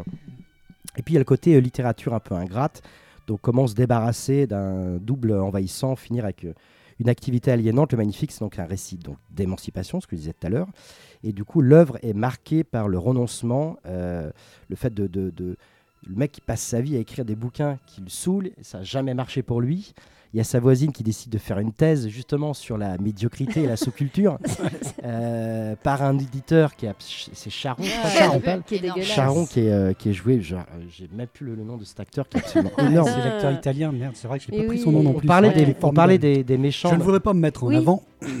J'allais d'ailleurs le méchant j'ai j'ai plus son nom. Le méchant dans le magnifique. Oui, je, Karpov. vous, pré- je vous Karpov. présente Karpov. Merci. Karpov, on parlait du méchant de Conan le barbare, mais Karpov, il a un côté un peu méchant dans les films, tu vois, C'est c'est vrai. euh, c'est Ah assez bah ouf. ouais. D'ailleurs, Vittorio il- Caprioli. comment? Vittorio Caprioli. Ah. Voilà. Vittorio Caprioli. Formidable. D'ailleurs, il- j'aime bien parce que quand il est dans sa base là, et qu'il va se faire torturer, euh, il a toute sa combinaison un peu en lycra là. Ah, c'est horrible. Et sauf qu'il a des espadrilles. Et oui, il, a, il a une paire d'espadrilles quoi. C'est complètement taré quoi. Bref, Donc la musique de, de Claude Bolling, Oh, euh, qui putain. est euh, cette musique. complètement Merci folle. Maître Sega de nous la mettre. Voilà, la musique de Claude Bolling qui, qui- qui ramène et qui vient tisser, justement, on parlait de ces enchaînements, mais il vient tisser tous ces éléments-là. Le moment où il saute dans sa voiture, le moment où on enchaîne, je pense à la scène de, de l'aspirateur, c'est-à-dire qu'il y a Oui, une énorme tuerie d'un coup Ouais, que la- musique- d'accordéon Ouais. qui On appelle ça, enchaîne. on appelle ça fait. du Mickey Mousing en fait. C'est quand c'est vraiment la musique souligne vraiment les, Voilà, c'est ça. les, les scènes qui se passent. Ouais. Et euh, on appelle ça du Mickey Mousing, euh, Mm. comme, de, comme dans des Mickey ou Mm. dans des Tex Avery, où toute la musique ponctue les scènes qui se passent. ça. Moi, j'adore ce genre de truc. Ah, Grave. et là, Donc j'ai envie de dire euh, au hasard, Madame Berger, l'Albanais, la petite mariée, le gars qui dessine des lignes sur les routes, la dent creuse, Charon Oui. et Tatiana. Oh là là, là, tu lances trop de trucs, là. tu lances trop de trucs. Mince, la dent creuse. Mais voilà, ça c'est vraiment Zaz. Je ah oui, ah bah oui. C'est-à-dire, a une situation, tu as les deux personnages, et, euh, et après tu as le résultat par le plan. Le le moment où il écrit puis qu'il est trop fatigué là et que tout part en live quoi. Le, le chef se fait euh, broyer dans une voiture et tous les sons deviennent Oui, c'est ça. les sons de voiture, Oui, les oui, sons de portière Oui, deviennent oui, oui. tarés. Le moment où la touche du R qui marche plus, quoi. Ah, va dans l'hélicoptère mais Ah même- ça. Même quand il y a l'espèce de tuerie avec tout le son, ils sont tous. Oui, oui, oui. Et Et Bob Sinclair bondissant comme un fauve, C'est ça. sorti des griffes. de Les fameuses là, tous ces bouquins bien. finissent comme ça. euh. Donc voilà, euh, pour moi c'est un- vraiment un chef-d'œuvre. C'est un film que je regarde très souvent et euh, qui m'a clairement donné envie de faire du cinéma. Donc euh, voilà, C'est lourd. Grand, grand, grand, c'est grand film. Bah oui. Et puis c'est un film, euh, Ouais. c'est un film Madeleine, perso. Pour la famille aussi, c'est quand même un film qu'on regarde en famille très Ouais. souvent. Ouais. Euh, et je pense à la, cette comparaison, cette fameuse scène donc, qui, a, qui a interpellé Gondry, cette fameuse scène euh, du mec qui meurt euh, dans une cabine téléphonique mangé par un requin. Oui, C'est quand même complètement dingue. Juste pour la réplique. Quoi. Voilà, et je pense à Top Secret avec la scène de Marc Sharif Ouais. euh, qui se fait écraser euh, oui, dans la voiture. C'est vrai que c'est Donc rigolo, il y a des, Ouais, des c'est choses vrai. comme ça, des similitudes. C'est surtout- vrai. Ils, ils prennent la cabine, un, un hélicoptère prend la cabine, la cabine tombe dans l'eau, des hommes grenouilles arrivent avec une cage et le fait. requin ensuite intervient. Enfin, Et la un- cabine téléphonique qui était quand même bien prévue, Oui, débile. Et en plus, euh, il faut savoir que la scène du requin, quand le requin est arrivé, il était mort. Donc, euh, quand Ah vous non. regardez la scène, on voit très clairement que le requin est mort en fait. Non, mais c'est. Mais c'est bien foutu par le montage, tu le vois pas trop, mais en fait le requin est mort. Ah merde. Il l'avait commandé, il l'avait fait venir, hein, et en fait il est mort sur la route. Merde. Bon, fun fact, je, je suis assez fan des fun facts. Bon alors, Fanny, Fanny, ce film-là, toi tu l'as vu pas mal de fois aussi quand même. Euh, je me suis empêchée de. En fait, tout ce que j'ai noté, c'est des répliques. Donc euh, c'est- tout quoi. Enfin, c'est euh, moi les. voilà la scène, toute la scène d'arrivée dans la paillote de Tatiana. Ah yes. Incroyable. Là, on a, on a, on a Yes, vraiment no, un yes, no, ok. Le mec, il fait du rameur, il fait du piano, il est en sueur, il a un corps, mais laisse tomber quoi. Enfin, il embrasse son biceps C'est euh, ça. au bout des notes Cette scène, franchement, je me suis encore pissé dessus dans plein de moments. La scène de la piscine, la dent creuse, quand il, il passe devant tout toutes le les nanas, il s'assoit. Et là, Tatiana lui demande Vous plaisez aux femmes? Oh, je ne sais pas. Mais je j'en peux plus, quoi. Enfin, c'est tellement dense et intense au niveau de l'humour. C'est- Puis voilà, cette fin tragique de Bob Sinclair, cette fin extrêmement poétique où, euh, ouais, vraiment, c'est cathartique, quoi. C'est- Il y a un truc qui est, euh, qui est fort, là. Puis j'aime bien parce que toute la fin où il fait une pétanque avec ses potes, donc on arrive vraiment à quelque chose de simple, Ouais. tout le monde l'applaudit. Ouais. Et en fait, il le prend hyper mal. Il fait Quoi Qu'est-ce qu'il y a, toi? Tu sais, il est entre Bob Sinclair et entre, entre lui, quoi. Vraiment total, ce qu'il est, Marlin. Tu as dit quoi. quelque chose? Ouais. C'est ma boule? C'est ta boule? Et puis cette image de fin où il balance, euh, il balance tous ses écrits de Bob Sinclair. Mm. C'est juste parfait. Pour moi, c'est. euh, Je pense que ce sera un film. Si ma fille l'aime pas, je la. Enfin, c'est un truc, mais c'est puissant parce que pour moi, tout est dedans. Ce sera encore une fois cinq chapeaux. Le magnifique pour moi, c'est euh, c'est- essentiel à l'humour, quoi. Ouais. C'est- Moi, mon premier pleurage de rire dans ce film, c'est euh, c'est la scène des interprètes. Putain, Ah, cette l'album. Cette scène-là, la Je scène l'avais des noté, je l'ai pas interprètes, retrouvée, je voulais la redire. Je C'est nul. La scène des interprètes, la mise en scène, le, le, le jeu des regards, les voix qui s'enchaînent, les normal. différentes langues qui s'enchaînent. Nous avons trouvé un interprète albanais. Les Mais mecs, il ne parle pas le roumain, alors il nous a fallu trouver un roumain, mais il ne parle pas le serbe. Le serbe ne parle pas le russe. Le russe que le tchèque. Heureusement, moi, je, je parle, parle tchèque. tchèque. On va prendre un temps, on va prendre un temps fou. Ils vont traduire même, les, même le, le tout sautement Oui, de ça. fin. Je meurs. Ah. Euh, Et ils se mettent tous à tousser par contagion. C'est tellement fou cette scène. Ah, c'est vrai que c'est. pff, euh, Ah, puis mode. l'histoire, même, même l'histoire Ah. d'amour, j'adhère. euh, Pardon, Ah oui. c'est- totalement. c'est- c'est- On c'est était amoureux. c'est- Jacqueline Bisset, elle est juste Elle est magnifique. juste magnifique. ouais. C'est- Cette sortie de, de- d'avion euh, avec son, son manteau moumoute qui n'a aucun putain Ah, de sens. belle, oui, Danica, ta femme, je pense, rêverait d'avoir le même manteau. tout à fait. Il descend. Euh, et puis il voit Tatiana et puis mais j'avais peur qu'on se manque. Et on pouvait pas se manquer Tatiana. Oh. J'ai surtout- oublié la ouais, boule j'ai de oublié la boule de Ouais. campagne. La pain de, le pain de Ça, c'est des conneries qu'ont rajouté Rapno et, euh, et, euh, Et De Broca. Et de Broca, ouais. Ouais, pour pouvoir arrêtaient pas de garnir rajouter plus le trucs, personnage C'est tellement féminin. mort de rire Mm. qui rajoutait justement des conneries comme ça. Ouais, et, et puis je trouve qu'ils ont fait du bon boulot parce Ah que bah, le personnage de. Christine est très Mm. chouette. Mode. Ben, Tu plus sois, tu plus quoi, sois. ben, pff, que rajouter à tout ça? Oui, effectivement, c'est tellement le film et qu'on connaît par cœur du début jusqu'à la fin. J'ai l'impression d'entendre toutes les répliques, les intonations. presque un choix facile. C'est même fait. du bah, presque, j'avoue. Je pense que ça nous a tous traversé l'esprit, c'est obligé. Bah évidemment. Mais le, en fait, c'est, j'adore parce qu'en plus, j'a- j'aime le fait justement qu'il tue son personnage, cette fameuse projection, ce fantasme qu'il a où lui, il est tout petit comme ça, et au fur et à mesure dans la vraie vie, en fait, ça y est, il prend corps, et la fiction, elle est tuée, détruite justement par cette fin what the fuck. Et c'est juste parfait, quoi. J'en ai encore les chairs de poule avec Ouais, la musique aussi. de Maître Sega. Il réussit à me faire la chair de poule sur le magnifique, quoi. Mais il y a des Ouais. films, il y a des films comme ça. Incroyable. Il y a des films comme ça qui sont des films partition. Euh, je pense à la VF de Retour à le futur. C'est-à-dire que avec un pote euh, fan, euh, quand on travaillait, on mettait plus le film, c'est-à-dire qu'on mettait juste ça, la bande c'est une son et chanson, puis voilà. euh, hein. c'est une chanson Et entière. le magnifique, c'est pareil, on connaît. Mm. par cœur du début jusqu'à la fin, quoi. Et tout est. Et puis en plus, je trouve qu'il réussit, parce que tu parlais de le côté émotion, Mm. je trouve qu'il le réussit parce que dans le fond, il parle de deux solitudes. Ouais. Il y a des très belles scènes quand il lui lit le texte euh, alors qu'ils sont tous les deux à leur fenêtre. Ah oui, Il il, parle de la- scène. Voilà. Ouais, la ouais. solitude citadine, euh, il en parle bien et le fait et la- l'histoire d'amour à la fin qui se conclut, Ouais. je trouve qu'elle fonctionne quand même Ah euh, ouais. super bien et qu'ils ont réussi à, à retaper, n'en déplaise à Francis Weber, ils ont quand même à retaper le, le scénario pour en donner un truc un peu mais plus oui, humain. mais oui, qui est très tendre. Deux, chapeaux pour toi? Euh, moi, je voulais parler. je voulais parler quand même d'une scène euh, où, euh, en fait, euh, Jacqueline Bisset doit conduire la voiture, la décapotable, et, euh, et elle, on lui dit tu roules à 80. La petite Elle roule à 80. Elle roule à 80, sauf que le, le- le compteur, il est en 80 miles à l'heure. Et Ah, Bébel Bébel doit, doit sauter. et Bébel doit sauter de la bagnole pour sauter. euh, Prends la corniche supérieure. voilà, prend la corniche supérieure. Sauf que quand il saute, bah, il se pète la, il se pète la C'est jambe. ça. Et pour, c'est pour ça qu'à la fin, la, la scène avec ouais. Karpov, où il a des béquilles, Bébel a Il vraiment a des béquilles. vraiment des il s'est pété la jambe sur Ah. cette Et scène le de tournage a été interrompu pendant Ce 8 jours. Ils ont fait 8 jours au Mexique à la cool. Bah, euh, T'imagines sauter d'une bagnole à, je sais pas, 80 miles à l'heure, ça C'est L'équivalent, c'est monstrueux. 88 miles à l'heure C'est proche de- du Doc Brown. Donc il y a- y, a ça que je voulais dire. Euh, et puis, euh, fun fact. que je suis à faire. Ah, Fun qui est mort Euh, le- L'acteur donc italien dont j'ai déjà oublié le nom, putain c'est fou. Euh, donc Sharon Karpov, Vittorio. Vittorio, euh, en fait est doublé en français par la voix euh, française de, de Dark Vador. Ce qui Ah rajoute ouais. encore plus. C'est la voix de Dark Vador qu'il a Sharon et, et Karpov. C'est un vrai gros Donc, méchant. euh, voilà, c'est d'ailleurs euh, quand il explique son plan machiavélique, les dents sont imprégnées de cyanure.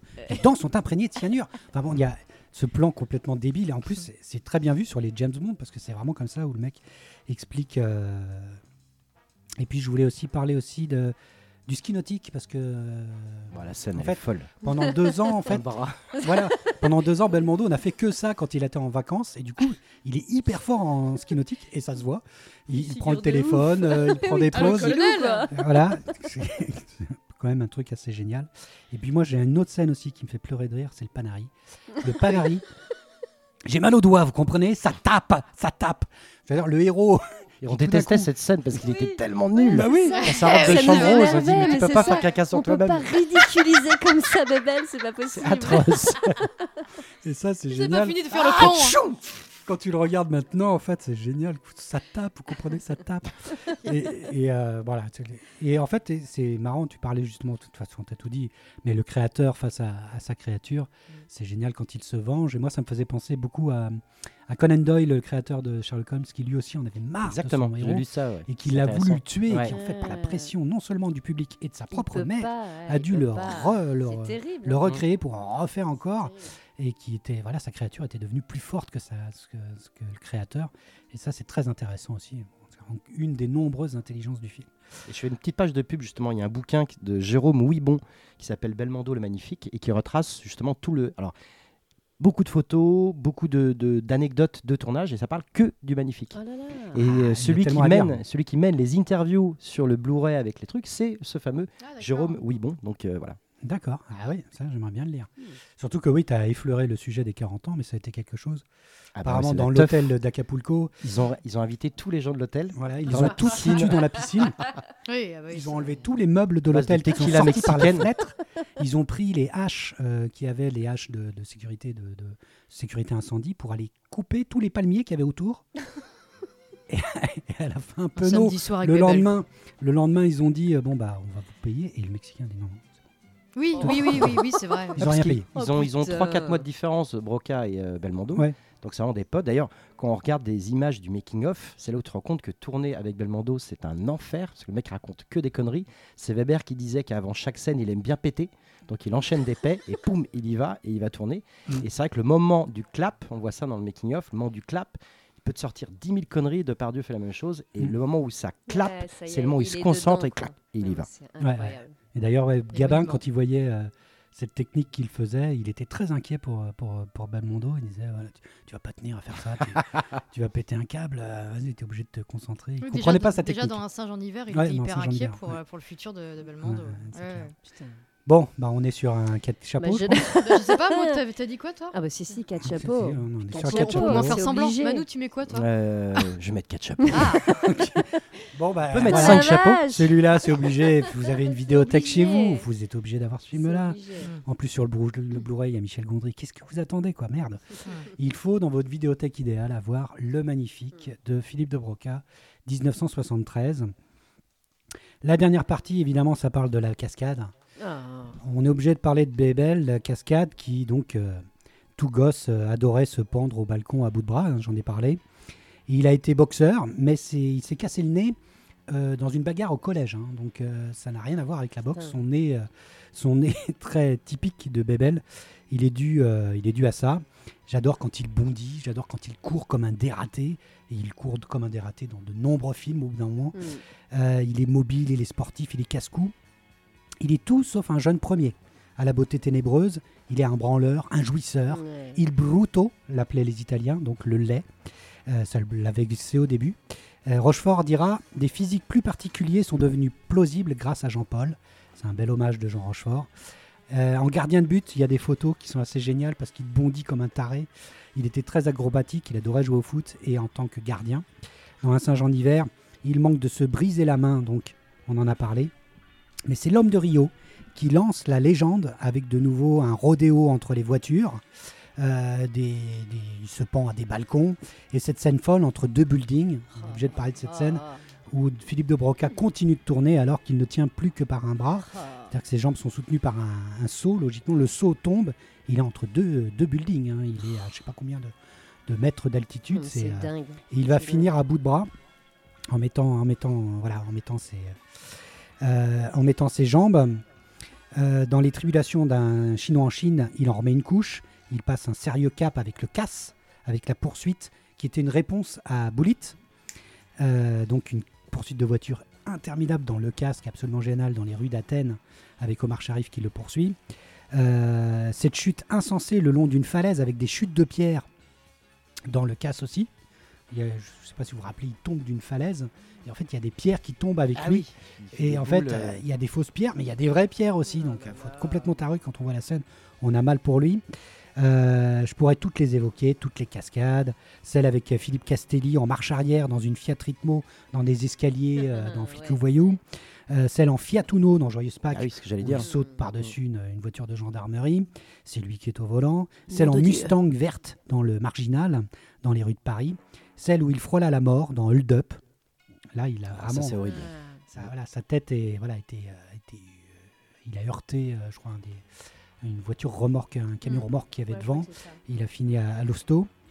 Il inspira directement le cinéma asiatique et Jackie Chan, qui adorait les tribulations des Chinois en Chine et qui décidera ensuite de faire toutes ses cascades lui-même en ayant vu les tribulations des Chinois en Chine. Donc Belmondo a un impact aussi sur le cinéma de Hong Kong. C'est quand même assez important. Euh, il était fou dans la vie, mais sera calmé par l'accident qu'il aura avec l'enfant de Jeanne Moreau euh, dans le tournage de Peau de banane, je crois. Et euh, ça, il en parle beaucoup dans son autobiographie. Ouais, Ça- c'est dur. Ah ouais. Là, après, ouais, il, il va faire plusieurs tonneaux, l'enfant n'aura rien, mais bon, il s'en voudra à mort. Jeanne Moreau ne lui en voudra pas. Mais lui, par contre, va accuser le coup et Ah. voilà, il fera que des cascades bien, bien millimétrées à partir de ce moment-là. Toujours casse-cou, il va apprendre petit à petit l'art minutieux de la cascade. Il en fera encore une dans une chance sur deux, même dans une chance sur deux. Ouais, ouais. Donc le retour de Delon et Il Belmondo, refait la cascade Patrice hélicoptère. Lecomte, la cascade et des poursuites de bagnole. euh, voilà, donc les assureurs ferment les yeux, ils sont pas là ce jour-là. Euh, et dans la vie, euh, Charlot, donc son meilleur ami, Charles Gérard, Ouais. Euh, disait que lui, il voulait jamais lui prêter. euh, S'il achetait une moto, une voiture, quoi que ce soit, il lui prêtait pas parce qu'il l'appelait le destructeur. Il- si on achetait un, un nouveau jouet, un truc, un jet ski ou un truc, n'importe quoi, lui, il le prenait jusqu'à le détruire. Donc euh, voilà, il était comme ça dans la vie. Et puis j'adore aussi un, terme- un documentaire euh, Belmondo par Belmondo. euh, réalisé par son fils Paul Mm. Belmondo qui est passé sur, euh, sur France Télévisions qui est, où on voit en fait que que euh, Paul Belmondo euh, témoigne qu'il devait avoir 8-10 ans. Et Belmondo, dans ses contrats, disait que juillet-août, il travaillait pas, c'était avec ses enfants. Donc il était avec ses enfants, euh, alors je sais plus si c'était Monaco ou Nice. Et en fait, il a jamais vu son papa comme ça, Bebel. C'est-à-dire qu'au bout d'un moment, il y a des paparazzis qui prennent, il y a un paparazzi italien qui, euh, qui prend une photo de lui avec ses enfants dans la piscine. quoi. Et là, Bebel, il a un, un coup de sang de ouf. Et Paul Belmondo s'en souvient encore comme si c'était hier. Il course, il se met à courser le paparazzi dans toutes les rues de la ville. Et en fait, l'italien, le paparazzi italien, avec son appareil photo, il crie Aiuto, aiuto Et il va le choper, il lui fout une grosse mandale dans la gueule, il lui défoncer son appareil photo. Et Paul Belmondo s'en souvient encore parce que il avait jamais vu son père comme ça, quoi. Donc euh, voilà, Belmondo, il était aussi bondissant et, fou- et bondissant comme Un cascadeur. comme Bob Sinclair. Il avait un côté Bob Sinclair dans la vie. Tout ça pour parler bah, du, du dernier film dont on va parler, euh, Peur sur la ville. Oh. 1975, on retourne avec Henri Verneuil. Euh, donc là, c'est un polar, un pur polar, euh, voilà, un gros gros polar, bien saignant, bien, bien flippant. Euh, c'est l'histoire, donc euh, la première scène, c'est une femme euh, qui, qui, est, qui est seule chez elle et qui est harcelée, La qui est- sonnerie de téléphone, quoi. qui est harcelée par la sonnerie de téléphone. Le mixage est Euh, terrible. le mixage est terrible parce que c'est le- les sons de téléphone à l'époque étaient en plus Ah. affreux. Horrible. Et, euh, et donc, elle, euh, elle va être tellement accablée qu'elle va avoir une sorte de- d'arrêt cardiaque qui est tombé par-dessus par -dessus le balcon. Et donc, il y a un serial killer sur la ville de Paris. Puisqu'il va prendre la confiance avec ce meurtre-là, se dire c'est moi qui suis là. Et, je trouve que c'est déjà bien amené parce qu'on a déjà le fait d'un serial killer qui commence à prendre confiance avec son premier meurtre et qui va aller de plus en plus loin euh, par un coup du hasard finalement. Et de l'autre côté, on a le commissaire Letellier, euh, joué par Belmondo, avec son, fidèle second Charles Denner qui est excellent, euh, même s'il n'a pas beaucoup de répliques, mais je le trouve excellent. Et en fait, euh, lui, il est obnubilé par capturer un mec, un, brigand, qui a fait un hold-up et qui, lui a échappé, donc Marcucci. Il- et en fait, il va prendre un par-dessus la jambe cette affaire de serial killer parce qu'il est obnubilé par choper Marcucci. Et Il y a un truc de vengeance en plus. il y a un truc de vengeance parce que il a, il a eu, euh, il a eu des problèmes avec la justice.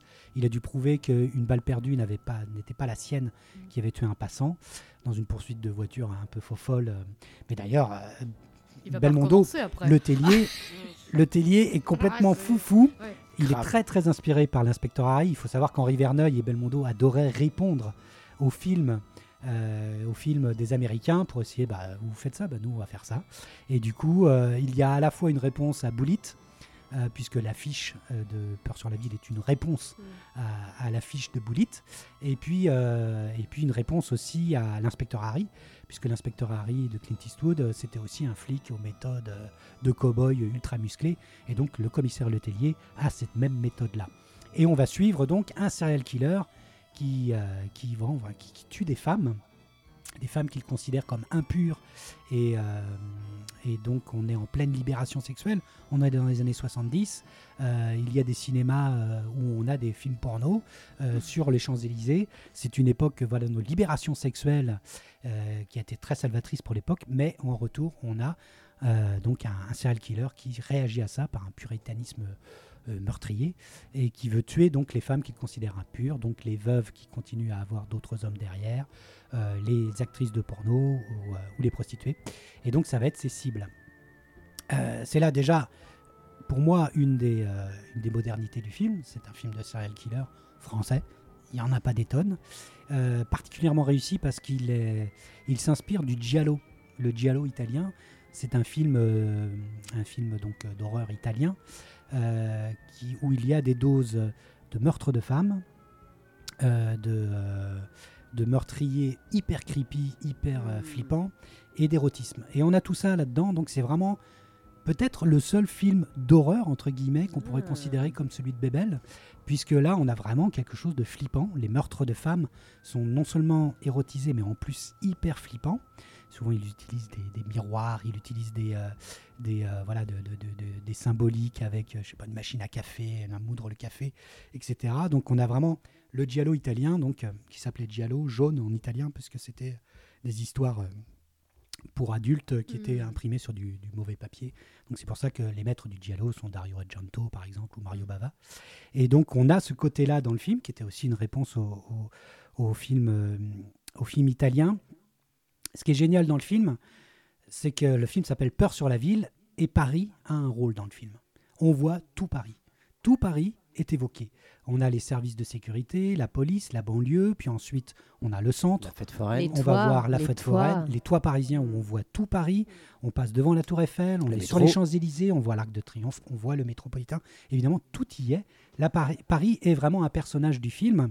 Paris avec euh, tous ses habitants, euh, voilà, de- depuis euh, les infirmières, les services de police, la hiérarchie de la policière, mais aussi, euh, pourquoi pas, un étudiant qui est assez drôle, joué par Jean-François Balmer, un étudiant qui, qui, qui est un suspecté pendant un moment et, et qui est innocenté parce qu'il a des beaux yeux. Pierre. beaucoup, voilà. Oui, Pierre. Qui Ah, est qui très, est très pas du tout suspect. qui n'est pas du tout suspect. Alors, c'est un scénario de Verneuil, c'est lui qui a écrit le scénario, mais avec des dialogues de, de Francis Weber. On le retrouve là une fois de plus. Euh, et on a aussi, ce qui est pris aussi au cinéma italien, c'est la vision subjective. Il y a beaucoup de visions subjectives, non seulement la vision de Minos, que moi je trouve géniale, avec un split screen avec son œil, euh, qu'on voit à plusieurs Il reprises n'y dans avait le pas d'ordinateur à l'époque. Il n'y a pas d'ordinateur, euh. c'est un dessin. J'adore ce dessin. Terrifiant. Euh, ouais, c'est Oui, finalement ouais, ça, ça a un effet de, de peur. Et puis euh, les visions même subjectives parfois de, de, de- de- de personnages, notamment le tellier par exemple quand il voit sa hiérarchie est un balancier entre, entre les deux chefs alors que lui n'en a Ouais. plus rien à foutre de cette Mhm. affaire-là. Euh, donc ça c'est très la vision subjective, c'est très cinéma italien, très giallo. Euh, et puis euh, j'aimerais surtout parler. Alors la réalisation d'Henri Verneuil là pour le coup elle est très très sèche très très urbaine. Il y a très très peu d'effets, à part les effets que j'ai évoqués là.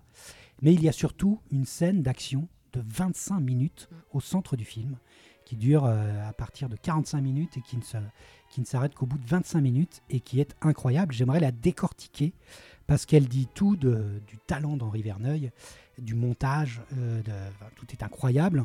On part d'abord sur les toits parisiens, il suit Minos, et la scène sur les toits parisiens est Mm. tombé par terre, enfin je veux dire avec les, les gouttières, les longues glissades. Il y a même euh, euh, de la pyrotechnie alors que voilà, il y a des, des- des impacts de balles. euh, On imagine, le- voilà, il passe à travers une vitre. Enfin bon, c'est c'est quand même hyper euh, hyper captivant quoi. On est vraiment euh, capté. La deuxième partie, on entre dans les galeries Lafayette, là aussi Paris, emblème de Paris. Et on a toute cette scène avec les mannequins, là aussi c'est très Mm. giallo italien Mm. Génial. avec les mannequins au visage de plus en plus bizarre. Ils vont se faire exploser la gueule. Et puis ensuite, dans le magasin qui est rempli de monde. Ensuite, on passe à la filature dans les rues de Paris. Donc là, j'ai envie de dire euh, Gilou, la filoche. Bon, Engrenage. j'ai un petit Oh, clin d'œil à. Engrenage, voilà. Gilou, t'es prêt pour la filoche Donc en tout cas, il file, et là, euh, on est dans les rues de Paris, on va passer devant la Tour Eiffel, sur les Champs-Élysées, et là, tout d'un coup, le tellier décide de changer de, de proie et de filer, euh, filer le Marcucci pour avoir sa peau. Et on va passer dans le métro, et là, on arrive dans la dernière partie, qui est la plus impressionnante, puisque la scène, euh, la scène que va faire Bébel est complètement dingo. euh, puisqu'il passe sous des fils, euh, il est sur le toit du métro, il passe sous les fils en devant 60 se km/h, coucher je crois. à 60 km/h. Il va commencer à 20, ensuite 40, et on va, arriver à, à 60 km/h. Passer dessous, euh, dessous les, les- les- les- les murs, euh, les parties aériennes, les parties sous euh, tunnel. Euh, donc voilà, toute cette scène-là, elle est, euh, elle est assez incroyable. Et puis ensuite les échanges de tirs dans, dans le métro, qui, est qui complètement fou, mais c'est le commissaire de Tellier, c'est le Harry, c'est l'inspecteur Harry euh, à la française. Et puis la mort de Marcucci. Euh, Tout, Et ça, puis- tout ça sans musique, pratiquement. pratiquement sans musique. Il y a un petit retour musique au moment où il arrive dans les mannequins, mais Ouais. c'est tout. Ouais. C'est vrai qu'il n'y a pas de musique, fou, quoi. comme dans Bullet. C'est voilà, c'est ce qui ramène le côté ultra Ouais, réaliste en temps réel. Voilà. J'ai encore sur la temporalité. son. Ouais. Mm. Et c'est vrai que le, le- le travail est incroyable, du montage, de- du suivi qu'on arrive à bien suivre, la, la- la- la- la géographie, la, la topographie qu'on arrive à bien comprendre, même si on n'est pas parisien. Et puis, euh, et puis le fait qu'ils comprennent aussi que bah, il a peut-être des gros bras, mais il va falloir qu'il ait de la cervelle aussi. Donc on arrive dans une dernière partie qui va être euh, plus de l'enquête, découvrir quelles sont les particules qu'il a trouvées, c'est un œil de verre, découvrir, décortiquer le son en essayant de le dire, reconstituer À la bala haute. à la Blaout, évidemment j'y parlais, et pourtant Blaout arrive euh, bien après. Mm. Mais là, bon, c'est un peu plus fa- fantaisiste puisqu'il reconstitue totalement le truc. impossible. Vous avez ce morceau? Bah oui, bien, sûr, je l'ai derrière. dans les vinyles. Il a 14 vinyles qui passent je- Donc il reconstitue le truc. Bon, c'est un peu gros, mais en même temps, l'idée est là de l'enquête et de l'analyse psychologique, puisqu'on va avoir aussi une analyse psychologique du, du gars qui, qui fait péter encore plus un câble. Et puis, euh, et puis bah, jusqu'à la scène finale de haute voltige. euh, Avec Euh, le GIGN. Voilà, avec, Mm. en partenariat avec le GIGN, donc on- qu'on qu'on voit un peu agir aussi à leur façon. Ils sont pas nombreux. Hein Ils sont pas nombreux. Ils sont pas nombreux, mais ils passent par le toit. eux. Ils C'est sont ça. pas foufous, ils passent pas par la vitre. Mais euh, bon, bah, moi, jeune, ça a été une claque dans la tronche. Évidemment, ces films m'ont mené vers les films italiens, vers les films d'horreur, vers les films, euh, euh, les films euh, plus violents, plus hard-boiled, comme on dit, polar, plus hard-boiled. Mais j'adore comment s'en est sorti Henri Verneuil. Et c'est un film, voilà, c'est le genre de film, voilà, tu mets le début, bon bah, je vais rester, je vais rester deux heures devant. C'est le problème de beaucoup de bébelles. C'est le problème de beaucoup de Si on l'a bébés. vu 150 fois. Oui, Mais celui-là en particulier, puis évidemment, il y a la musique d'Ennio Morricone. Hmm. Je voulais le garder le meilleur Bah pour la oui, fin. La ça. cerise sur le gâteau, c'est Zik. Elle, Elle, est euh, folle. Elle est Voilà, folle, elle est, euh, elle est incroyable. quoi. El Elle, Maestro. euh, El Maestro, évidemment, c'est c'est une musique. euh, elle est flippante, Ça, là, quoi. Elle est, voilà, C'est- ça, ça flippe. continue à me faire direct. flipper quoi. C'est, euh, l'autre cerise sur le gâteau, c'est que c'est son pote qui joue le méchant. c'est son pote qui joue le méchant? Bah, Bruno Kremer. Dans- C'est pas Bruno Kremer? Non, c'est dans l'Alpagueur. Ah oui, Hey, là on est sur là là. Minos. J'ai failli parler de Minos, celui-là, ah cela oui, dit, parce que j'aime beaucoup l'Alpagueur. Faut Ah pas oui, me lancer sur ouais. Mais euh, oui, mais c'est vrai que je. je- ouais, non, non, a- là, c'est un acteur italien Ouais, qui est très très bien d'ailleurs. oui, J'adore parce Ouais, que La scène où il tue sa dernière victime, l'infirmière, là, avec la scène du vestiaire, et donc le, le Non, miroir du vestiaire qui flippant. montre Ah, le c'est toi, tueur, Pierre. la fille. Ah. Oui, c'est toi, Pierre. et Mais C'est trop et la tête qui tire, il est excellent. Absolument. Minos, c'est très très bon. Ah, Euh. Minos, en plus, quel nom génial. mais j'ai tendance à, Ah ouais, à ouais. confondre avec l'Alpagueur. Ouais. Parce qu'il y a côté noir aussi dans Ouais. l'Alpagueur. Oui, oui, tout à fait. ouais. Ah oui, oui, c'est un peu la avec aussi. Hein. Et Et tout j'aime beaucoup aussi, Mm. euh, j'aime beaucoup aussi la- la- l'Alpagueur, mais, mais là non, c'est un acteur italien encore, hein, tiens, dont, dont je n'ai pas le nom, désolé. Euh, mais euh, Maître Sega va, va corriger ce, ce manque. Il a un œil beaucoup plus grand que l'autre. Mais oui, mais c'est ça, c'est. Minos. Ah bah, Eh, le oui, maquillage il est de l'époque, hein, c'est sûr Ah que. non, c'est- Pour de la vrai, il est hein. comme Dans la ça. On te dit qu'il est Ah flippant. non Ah non s'appelle euh, Adalberto Maria Merli. Ah d'accord, un nom compliqué. Un nom long, en tout cas. Donc voilà, bah voilà, pour ça, pour voilà, j'adore Peur sur la ville, euh, Mais pour toutes ces choses-là, pour les cascades, les cascades, euh, voilà, les toits parisiens, le balcon au début aussi qui est pas mal, et puis euh, le métro, euh, les scènes de bagnole. Donc voilà. Puis l'atmosphère. Oui, Et L'atmosphère du ça, film qui est quand même ultra flippante. Tout le long, il y a une tension. t'es les sonneries de téléphone. Bah, La scène du balcon, c'est marrant. À chaque fois, quand j'étais petite, je la confondais avec la scène de, de l'arme fatale. Il y a une scène dans, dans un des larmes fatales où une nana tombe du balcon. Oui, Ah oui, oui, oui, Moi à aussi. Et ça me fait penser. tout le Tout temps. à. Ah, c'est vrai que Ouais, Ah, c'est drôle. temps. quand je l'ai re-regardé là pour l'émission, ça m'a fait le même effet. Je me suis dit, Ouais, tiens, c'est vrai que ça ressemble beaucoup à la. Ouais, C'est un concept d'émission en fait, on lance un film. Parce qu'à chaque fois, je confonds avec tel film. Mais ouais, ouais, ouais. Donc, euh, bah, en tout cas, Fanny, du coup. Mais moi, écoute, Tu l'avais déjà vu Ah oui, je Oui. l'avais déjà vu. Oui, oui, je l'avais déjà vu. Et euh, c'est le premier que je me suis fait. Alors pas pas par préférence, parce que j'avais un peu peur de ce que ça allait. euh, de ce que ça allait donner, mais bon, j'ai mis quand même Peur sur la vie surligné, musique Ennio Morricone, petit cœur. ouais. Et ensuite, j'ai enchaîné. Alors, il y a plein de trucs. Bah, déjà, la présentation de personnage de Bébel est super, quoi. Enfin, De elle dans le bar, Mm, etc., quoi. C'est vraiment trop bon, quoi. Qui- Où t'apprends pour le, le fameux hold-up à Agnières.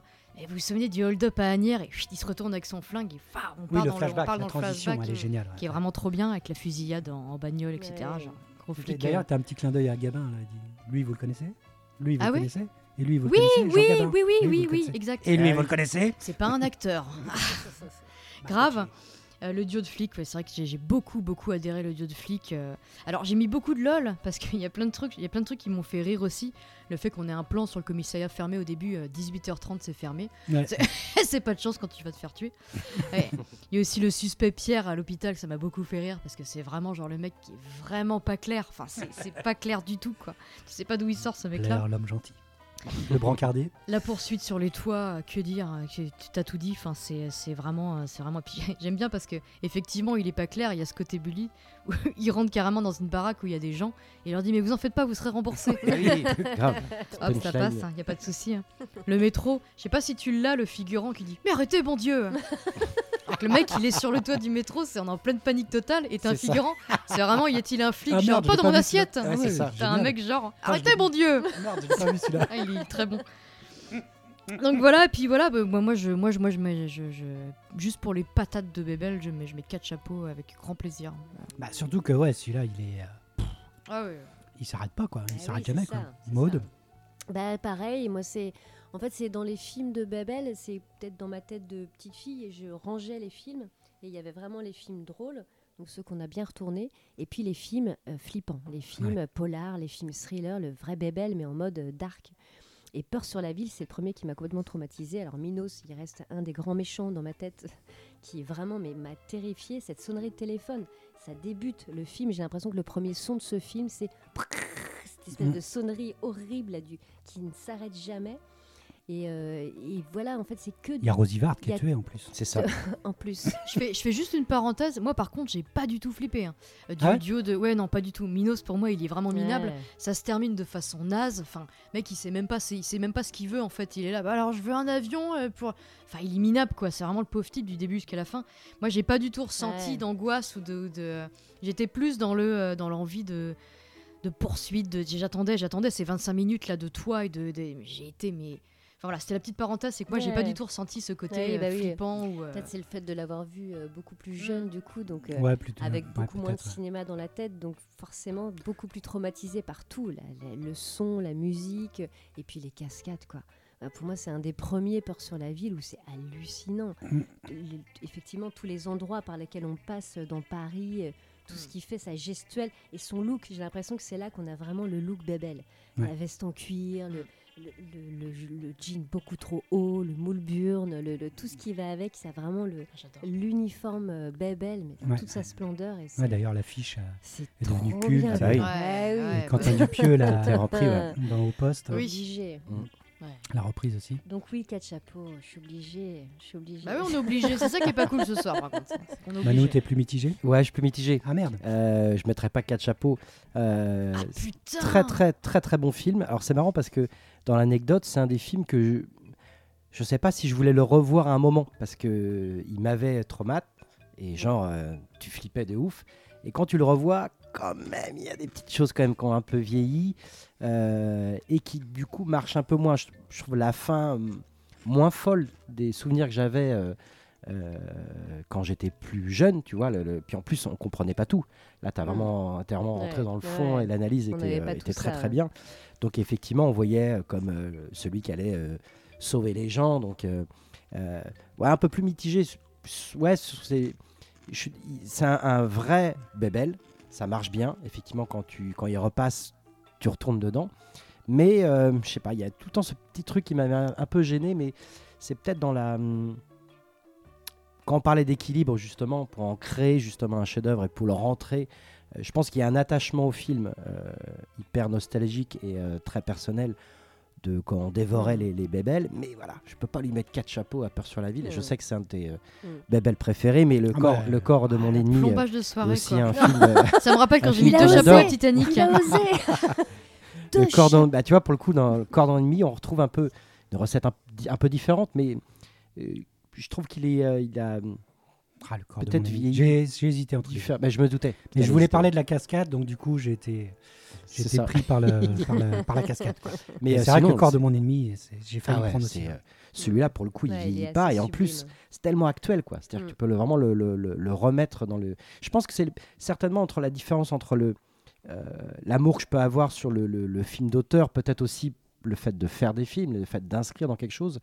Et pour moi, je vois peut-être un petit peu trop la recette euh, d'écriture euh, qui marche bien dans Peur sur la ville euh, et qui peut me gêner aussi. Par exemple, dans le casse, il y a beaucoup de choses. J'adore, j'adore le casse, mais c'est pareil, c'est l'aspect nostalgique, le son, le et on retrouve un peu tout ça aussi comme dans Peur sur la ville. Les, les deux ont un travail de son qui est vraiment génial avec la musique Morricone aussi. Et euh, mais voilà, il y a, il y a ce vraiment dans les bébelles, on a rentré euh, itinéraire, on a rentré euh, week-end, on a rentré euh, voilà le magnifique et voilà c'est le un Saint-Jean hiver. Voilà, pour moi c'est des, des, des chefs-d'œuvre. Hmm. Mais voilà, il y a ce petit truc Mais quand même qui fait vois, que voilà, il est quand même Ouais, marqué. vois, euh, voilà. Mais non, non, non, mais c'est assez juste en fait. Oui, c'est juste. Ah non, moi, je, je- je l'adore, je le trouve hyper important parce qu'en fait, du coup, c'est pas un peu le, c'est un peu le film d'horreur. Enfin, c'est un peu le film de Bebel. Je parlais du, du côté passeur de cinéma. Bebel m'a fait passer l'amour du- de la peur au cinéma par ce biais-là, en fait. Mm. C'est pour ça qu'il est hyper important pour moi parce que Ouais. il m'a montré euh, le- le- le- le- la porte de cinéma vers euh, Dario Argento, vers voilà, des- le cinéma d'horreur italien et puis ensuite le cinéma d'horreur tout court. Les- tout Parce la- qu'en fait, il n'y en a pas beaucoup en fait, de films d'horreur. euh, Il n'y en a pas du tout d'ailleurs. Et il n'y a pas beaucoup de films fantastiques. Il n'y en a pas du tout, à part peut-être peut-être de Clapiche. C'est à peu près le seul film fantastique de Bebel. Il n'y en a pas d'autres, hein, il me semble pas. Euh, même si, bon, le magnifique, on peut considérer qu'il a un poil, Un euh, petit peu, ouais. un poil fantastique. il y a de l'hémoglobine. Il y a de en tout cas, il y a de l'hémoglobine pour le côté. Ouais, c'est ça. Et il y a de la boucherie. C'est Il y a ça. même de la boucherie, une cervelle qui tombe dans une assiette. Voilà, littéralement. Mais, Ok. euh, mais euh, big up quand même sur euh, l'analyse que tu vois, j'avais pas raccroché effectivement dans l'histoire du cinéma et tout ça. Et ça, c'est Ouais, ça c'est cool, c'est hyper Mm. intéressant. Oui, mais t'as pas mis quatre chapeaux. non, parce que mais après c'est dans la posture de noter un film. Je me dis quand même, on a mis. Est-ce qu'il est à côté de la haine? Je sais pas. Tu vois. Est-ce qu'il a- Voilà, il y a juste ce truc là. Est-ce qu'on on Ouais, va C'est ta référence dans le dans le Exactement. C'est pour ça que je parle, je parle de, posture. Est-ce que c'est un film qu'on aime Ça dépend aussi dans est-ce quoi c'est un te- chef-d'œuvre ouais. Ça dépend donc sur quoi tu te réfères. Moi, c'est vrai que moi, j'ai tendance à me référer plus à la place que le film a dans la pop culture. Quoi. Mm. D'accord. Et c'est souvent ça. Et pour moi, Peur sur la ville, tu vois l'impact qu'il a eu jusqu'à Mm. Quentin Dupieux. Vraiment, c'est un film de, de, de taré, quoi, que de nombreuses personnes citent. Donc mais ça dépend effectivement sur le critère sur lequel tu te bases. Mm. Et mais, euh, mais donc voilà. Mais, mais pas de souci. On a trois films qui rentrent. C'est Ah. génialissime. Euh, je suis hyper content. Deux films des années 60, un film des années 70.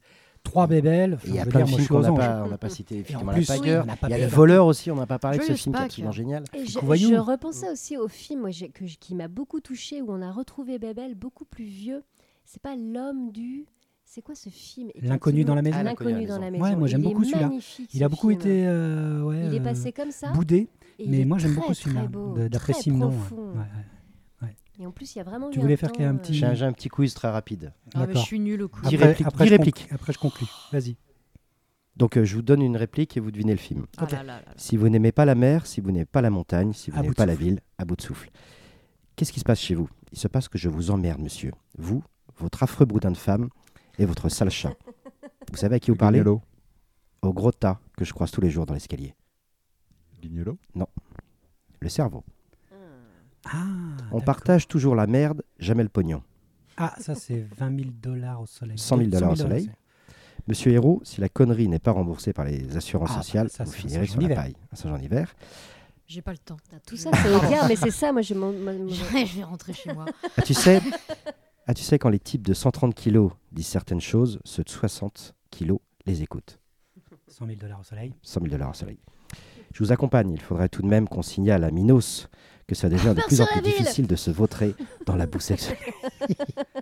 Il y a On Minos. On ne dit pas juif, vous avez l'air, mais vous avez l'air juif. Si je vous dis con, vous avez l'air, c'est pas français. C'est juste, mais c'est pas français. L'as des As. L'as des as. Eh les gars, ces trucs-là, on ne devra jamais avoir à s'en servir. D'autant qu'on peut obtenir les choses autrement, j'en suis sûr. Tenez, en demandant pardon messieurs, pourriez-vous ôter vos pantalons S'il vous plaît. J'ai dit ôtez vos frocs. J'aimerais voir ce que vous avez porté en dessous. Voilà, c'est bien euh, flic ou voyou. Et enfin, le meilleur de faire croire que tu connais tout, c'est de ne jamais avoir l'air étonné. T'as compris? Parce que toi, Itinéraire, regardez même. pas. bon, ça vous avez tout trouvé. Ah oui, itinéraire. euh, ouais, sacrée scène. Sacré Bah, on en a parlé, hein, je, vous, je vous invite à écouter le podcast Nous parlons d'itinéraire d'enfants gâtés. Euh, alors merde, je me souviens plus par contre dans- sur quel thème c'était. Itinéraire, ouais, je sais plus quand est-ce qu'il est sorti. euh, Merde. Effectivement. Je voulais Qui donner l'a la- Le voyage, non où il est Non, sorti on La n'a pas fait le fuite, voyage. le voyage, la fuite. L'horizon Ouais, il y avait un truc. euh, Horizon, ouais, peut-être c'est possible. Peut-être Horizon. possible. Ouais, Ouais, peut-être. C'est Bon, possible. bref, j'essaierai d'avoir des informations. Écoutez, écoutez tout votre truc en fois. fait, euh, j'ai envie de dire. Alors pour conclure, je voulais parler des morts de Belmondo euh, qui sont Oh. nombreuses à l'écran. On a Lente et sur toute une rue dans À bout de souffle. Névralgique et légèrement crypto-gay dans Borsalino. Euh, présidentiel dans L'Héritier. Christique dans Weekend à Whitcote. Gore dans Le Professionnel. Mais moi, j'ai toujours considéré en vieillissant qu'en fait, la fin d'Itinéraire dans l'enfant gâté symbolisait peut-être sa mort. Parce que finalement, quand il est tout seul dans cette paillote euh, sur la, sur la, sur la, dans la savane, tout seul sur le fleuve, dans cette maison en pilotis là, et qu'il est avec son lion, euh, sa lionne, euh, bah, c'est peut-être là qu'il est quoi finalement, et que quand il regarde dans la vidéo, voilà, le, sur le, sur Isabelle de de, Jacques de Brel. Brel, de Jacques Brel, euh, bah, c'est peut-être ça, une vision de la mort de, de Bébel quoi. Et euh, bon, j'aime à penser que c'est celle-là que euh, que je préfère et que finalement c'est peut-être celle-là que je garde en fait en, en- voilà en ayant perdu Jean-Paul Belmondo aujourd'hui quoi. Donc euh, je voulais finir sur, sur cette image là parce que j'aime beaucoup euh, j'aime beaucoup cette fin d'itinéraire d'enfant gâté encore ce film d'ailleurs. Et puis pourquoi euh, alors, je voulais finir sur des héritiers à Jean-Paul. On en a un peu légèrement parlé. Est-ce que vous y tu parlais de Pierre Ninet peut-être un peu? C'est vrai qu'il a il a ce côté drôle mais est-ce qu'il a cette potentiel de, de mise en bouche de c'est vrai qu'on n'a pas on, Bah, on est un peu ah, non.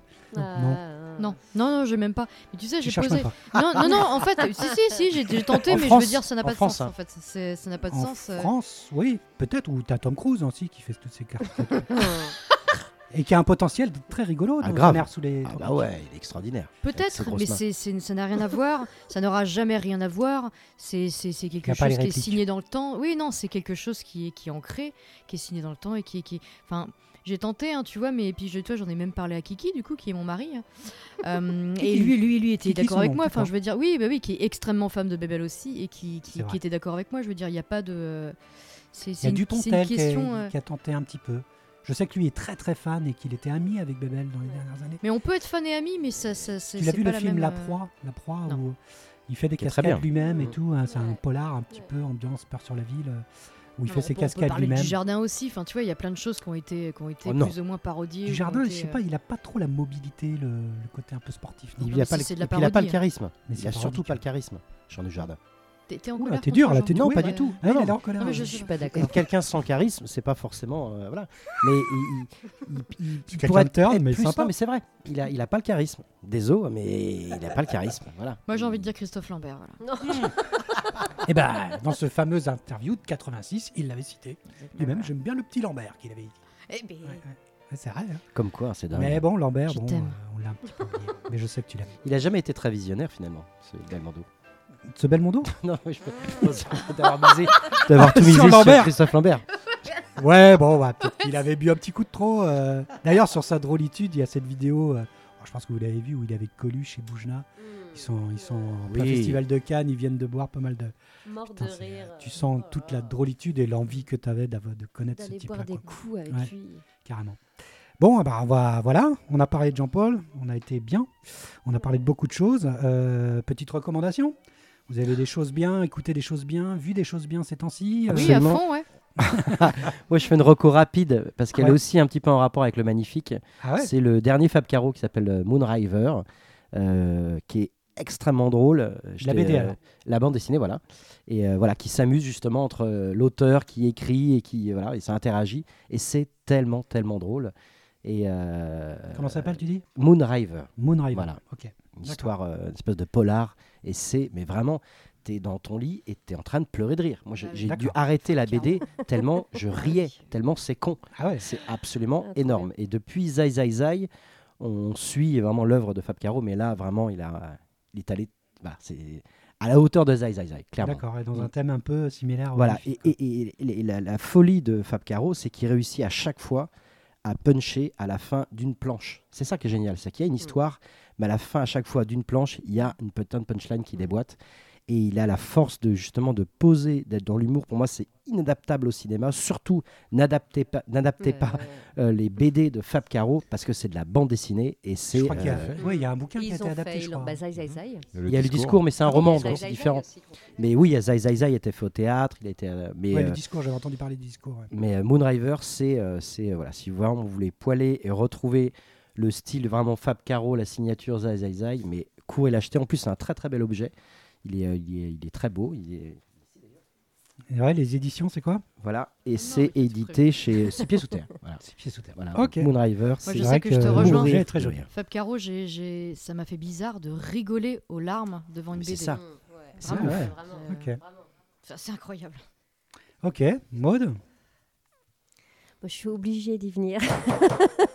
Ouh là là, il y a battle entre on, les était, sisters. on était d'accord, je pense, sur la même reco. Mais je le prends, Orelsan. C'est mon dernier gros coup de cœur. Le doc sur. Surtout euh, montre ça à Série- personne. Série documentaire. euh, alors déjà, non seulement la forme documentaire, c'est déjà une forme que moi je surkiffe. Euh, là, en plus, la chance d'avoir quelqu'un qui juste filme pendant 20 ans. Donc euh, c'est, je pense, euh, à peu près la même sauce que nous. C'est-à-dire qu'à partir du moment où il y a une caméra qui est rentrée dans la maison, ça a commencé à tout filmer. Il a tout capté. Il a eu l'intelligence de suivre pendant 20 ans son frangin sur tout ce bordel. Donc Il il y y a du tout rush. en fait. Il y a le, il y a le, j'imagine même pas les heures de dérochage bah, pour en arriver à ce montage-là. Mais ans. du coup, il Bah, y a tout en fait. Il y a le processus de création, il y a le processus de, de, de ce groupe qui se sont jamais quittés. euh, Enfin, il y a tout. Ça parle de tout à la fois et en même temps, en plus d'Orelsan. je- Alors, c'est sous quelle forme? C'est par épisode ou c'est un série- gros. Une euh, série documentaire. Je crois qu'il y a 6 ou 7 épisodes, je Huit, sais plus. crois. Ah, bah, faut se renseigner. Excusez-moi, pardon, mais c'est passé tellement facilement que j'ai tout bouffé d'un coup en c'est, fait. c'est assez chouette parce que J'ai ça. tout mangé d'un coup. Déjà, les- l'effet série marche bien, c'est-à-dire qu'il pose à chaque fois un cliffhanger à la fin de chaque épisode, c'est-à-dire que tu as vraiment envie de regarder la suite. Donc là, chapeau, c'est son frère hein, qui, Ouais. qui filme et qui réalise et qui fait le, tout ce travail de montage. Clément. Et Clément, voilà. Et, euh, et non, vraiment, ça, ça, ça marche super bien. On est accro truc. Et on parlait de la bienveillance et du côté euh, Belmondo, c'est mon pote. Je fais le, le- Ouais, le- le- ouais, le truc. La, la fin, voilà, Aurélien, c'est juste ton Aurélien, gars. Quoi. c'est ton pote et t'as envie d'aller manger des pâtes Et avec. D'ailleurs, lui, ça me fait penser que dans notre vidéothèque, on n'a pas de doc pour l'instant. Et euh, Ah. c'est un genre auquel il faudra qu'on se penche aussi au bout d'un moment. Alors moi, je mets, Ah ouais, je mets quatre chapeaux. quatre chapeaux Non, mais j'ai, euh, eu, j'ai eu, j'ai eu une épiphanie. hein. J'ai eu, j'ai, j'ai d'ailleurs, euh, euh, j'aime bien faire de la musique avec Maître Sega. Voilà, je le dis ce soir. Ah. Et je, je me suis vu euh, lui envoyer un message en lui disant mais, mais sinon, on, on quitte nos boulots de merde puis on fait de la musique quoi.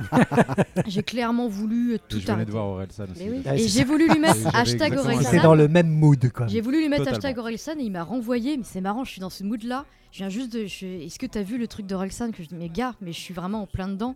J'ai recommencé à écrire, j'ai recommencé à y croire Mais c'est ça. profondément. En fait, je crois que la crème de la crème, c'est ça. C'est au-delà du, au-delà du documentaire. transmet. Au-delà de euh, la série, Ouais. au-delà de ce truc-là, ce mec, depuis le départ, transmet un truc. C'est euh, comme dans ses paroles dans les chansons si tu as envie de filmer, tu prends ton téléphone, tu filmes.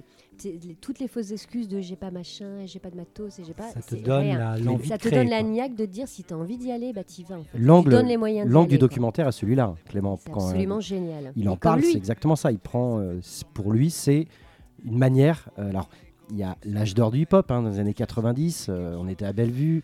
euh, Il y a une scène où ils écoutent le 11-30. euh, T'as l'impression Ah oui. de, de- de- Le fameux 11-30. Et nous, on filmait en plus euh, Mm. à l'appart. Mais c'est exactement ça. C'est-à-dire que tu retrouves vraiment tous les codes de cette génération-là. Mhm. Et puis, effectivement, la- l'axe et l'angle de la création, c'est vraiment celui-là. C'est de se dire, voilà, lâche tout et on y va. Et en plus, en même temps, de filmer le process de son frère, lui-même est dans ce même processus. C'est-à-dire que tu vois ses premiers plans de caméra merdiques au départ, Ça tu vois son apprentissage et son, sa progression, tu as des nouvelles de lui en disant bah ça y est, il a signé à Canal Plus entre temps. Sans, sans trop de spoil, attention. Pardon, reine du spoil, pardon, reine du spoil.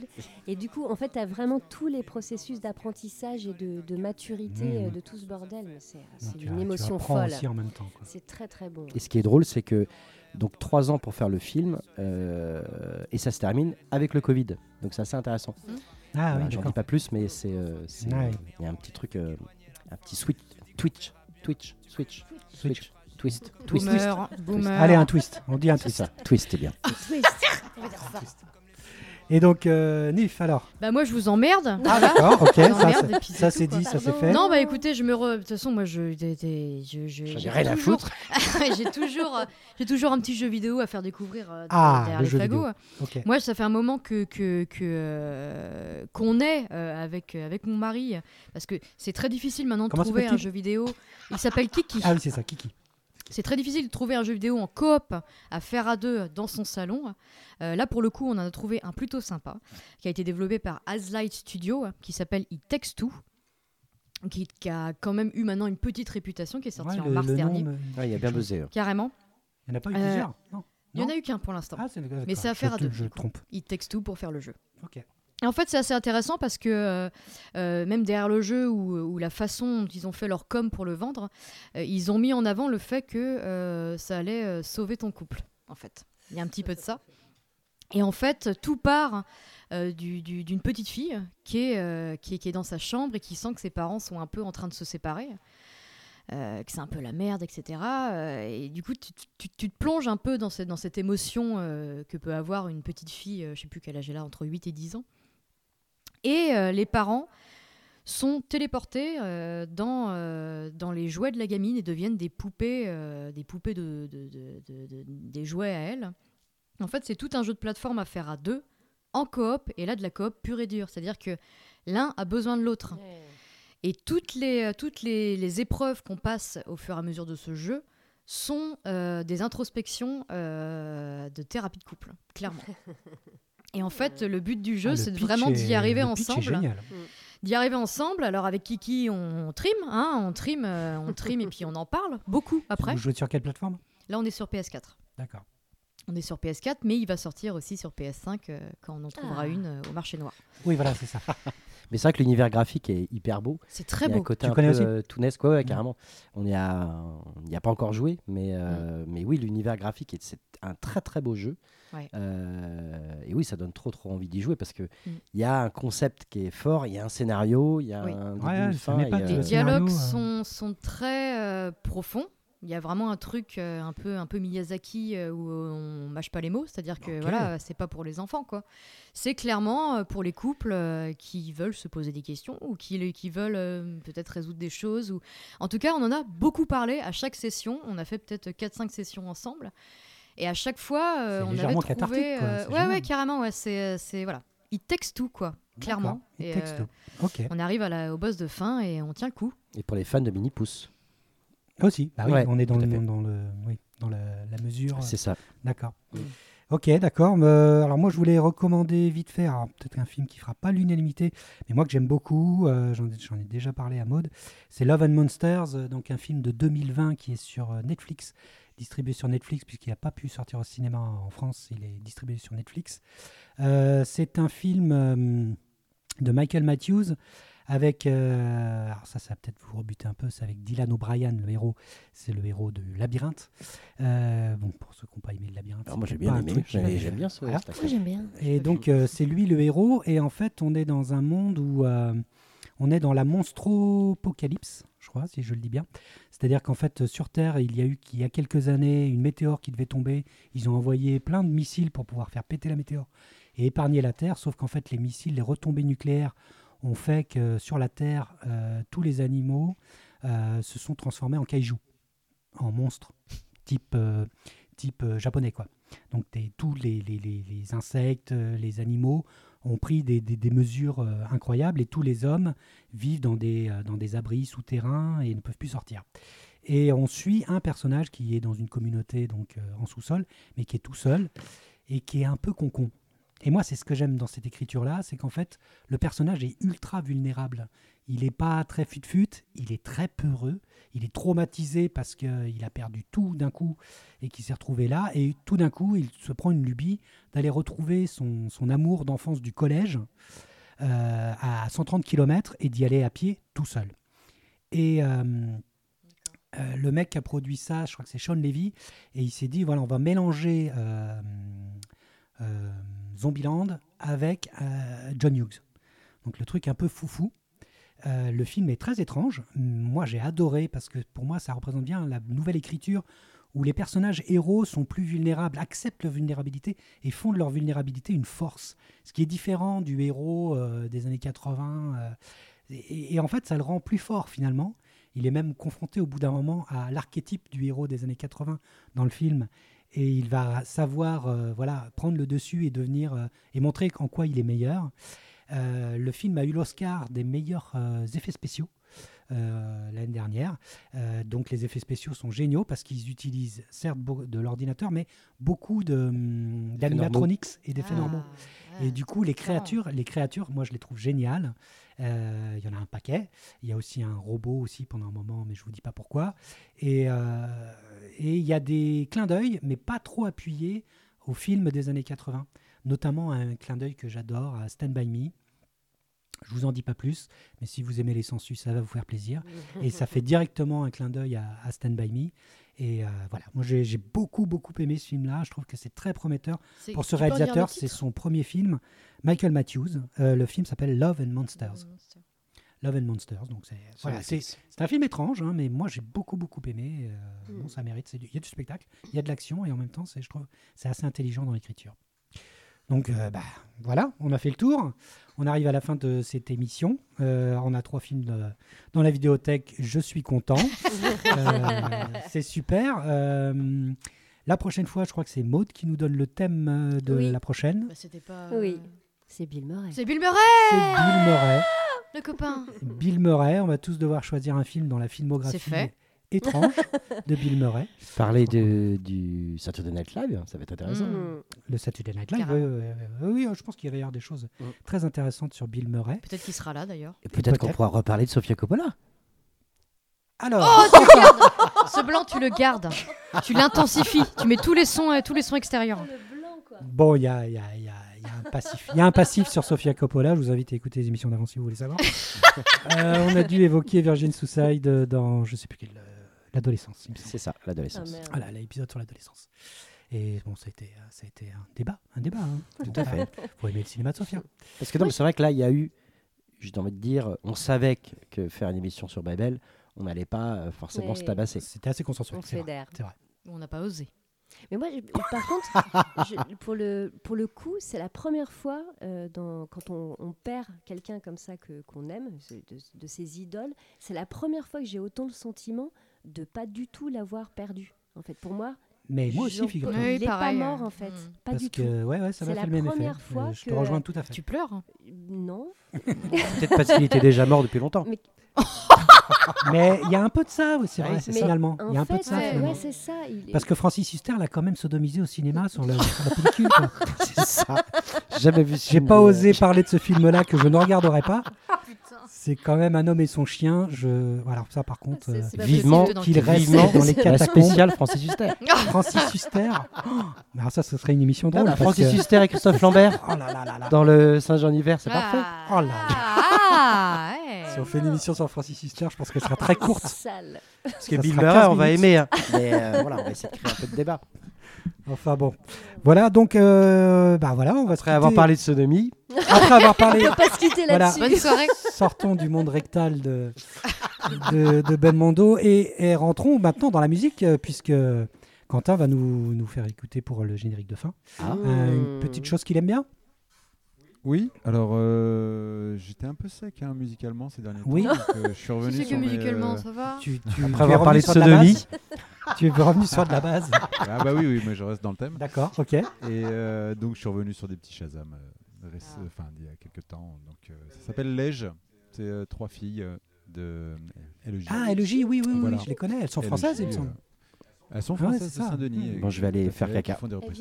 Donc euh, voilà, c'était un petit Shazam qui m'a beaucoup. Et le titre Donc, euh, ça sera Can Hold Us. D'accord, ok. Écoute, eh ben, on, se quitte là-dessus. On se, là eh ben, on se retrouve pour la prochaine. Bill Murray. À bientôt. Salut. Salut. Ciao.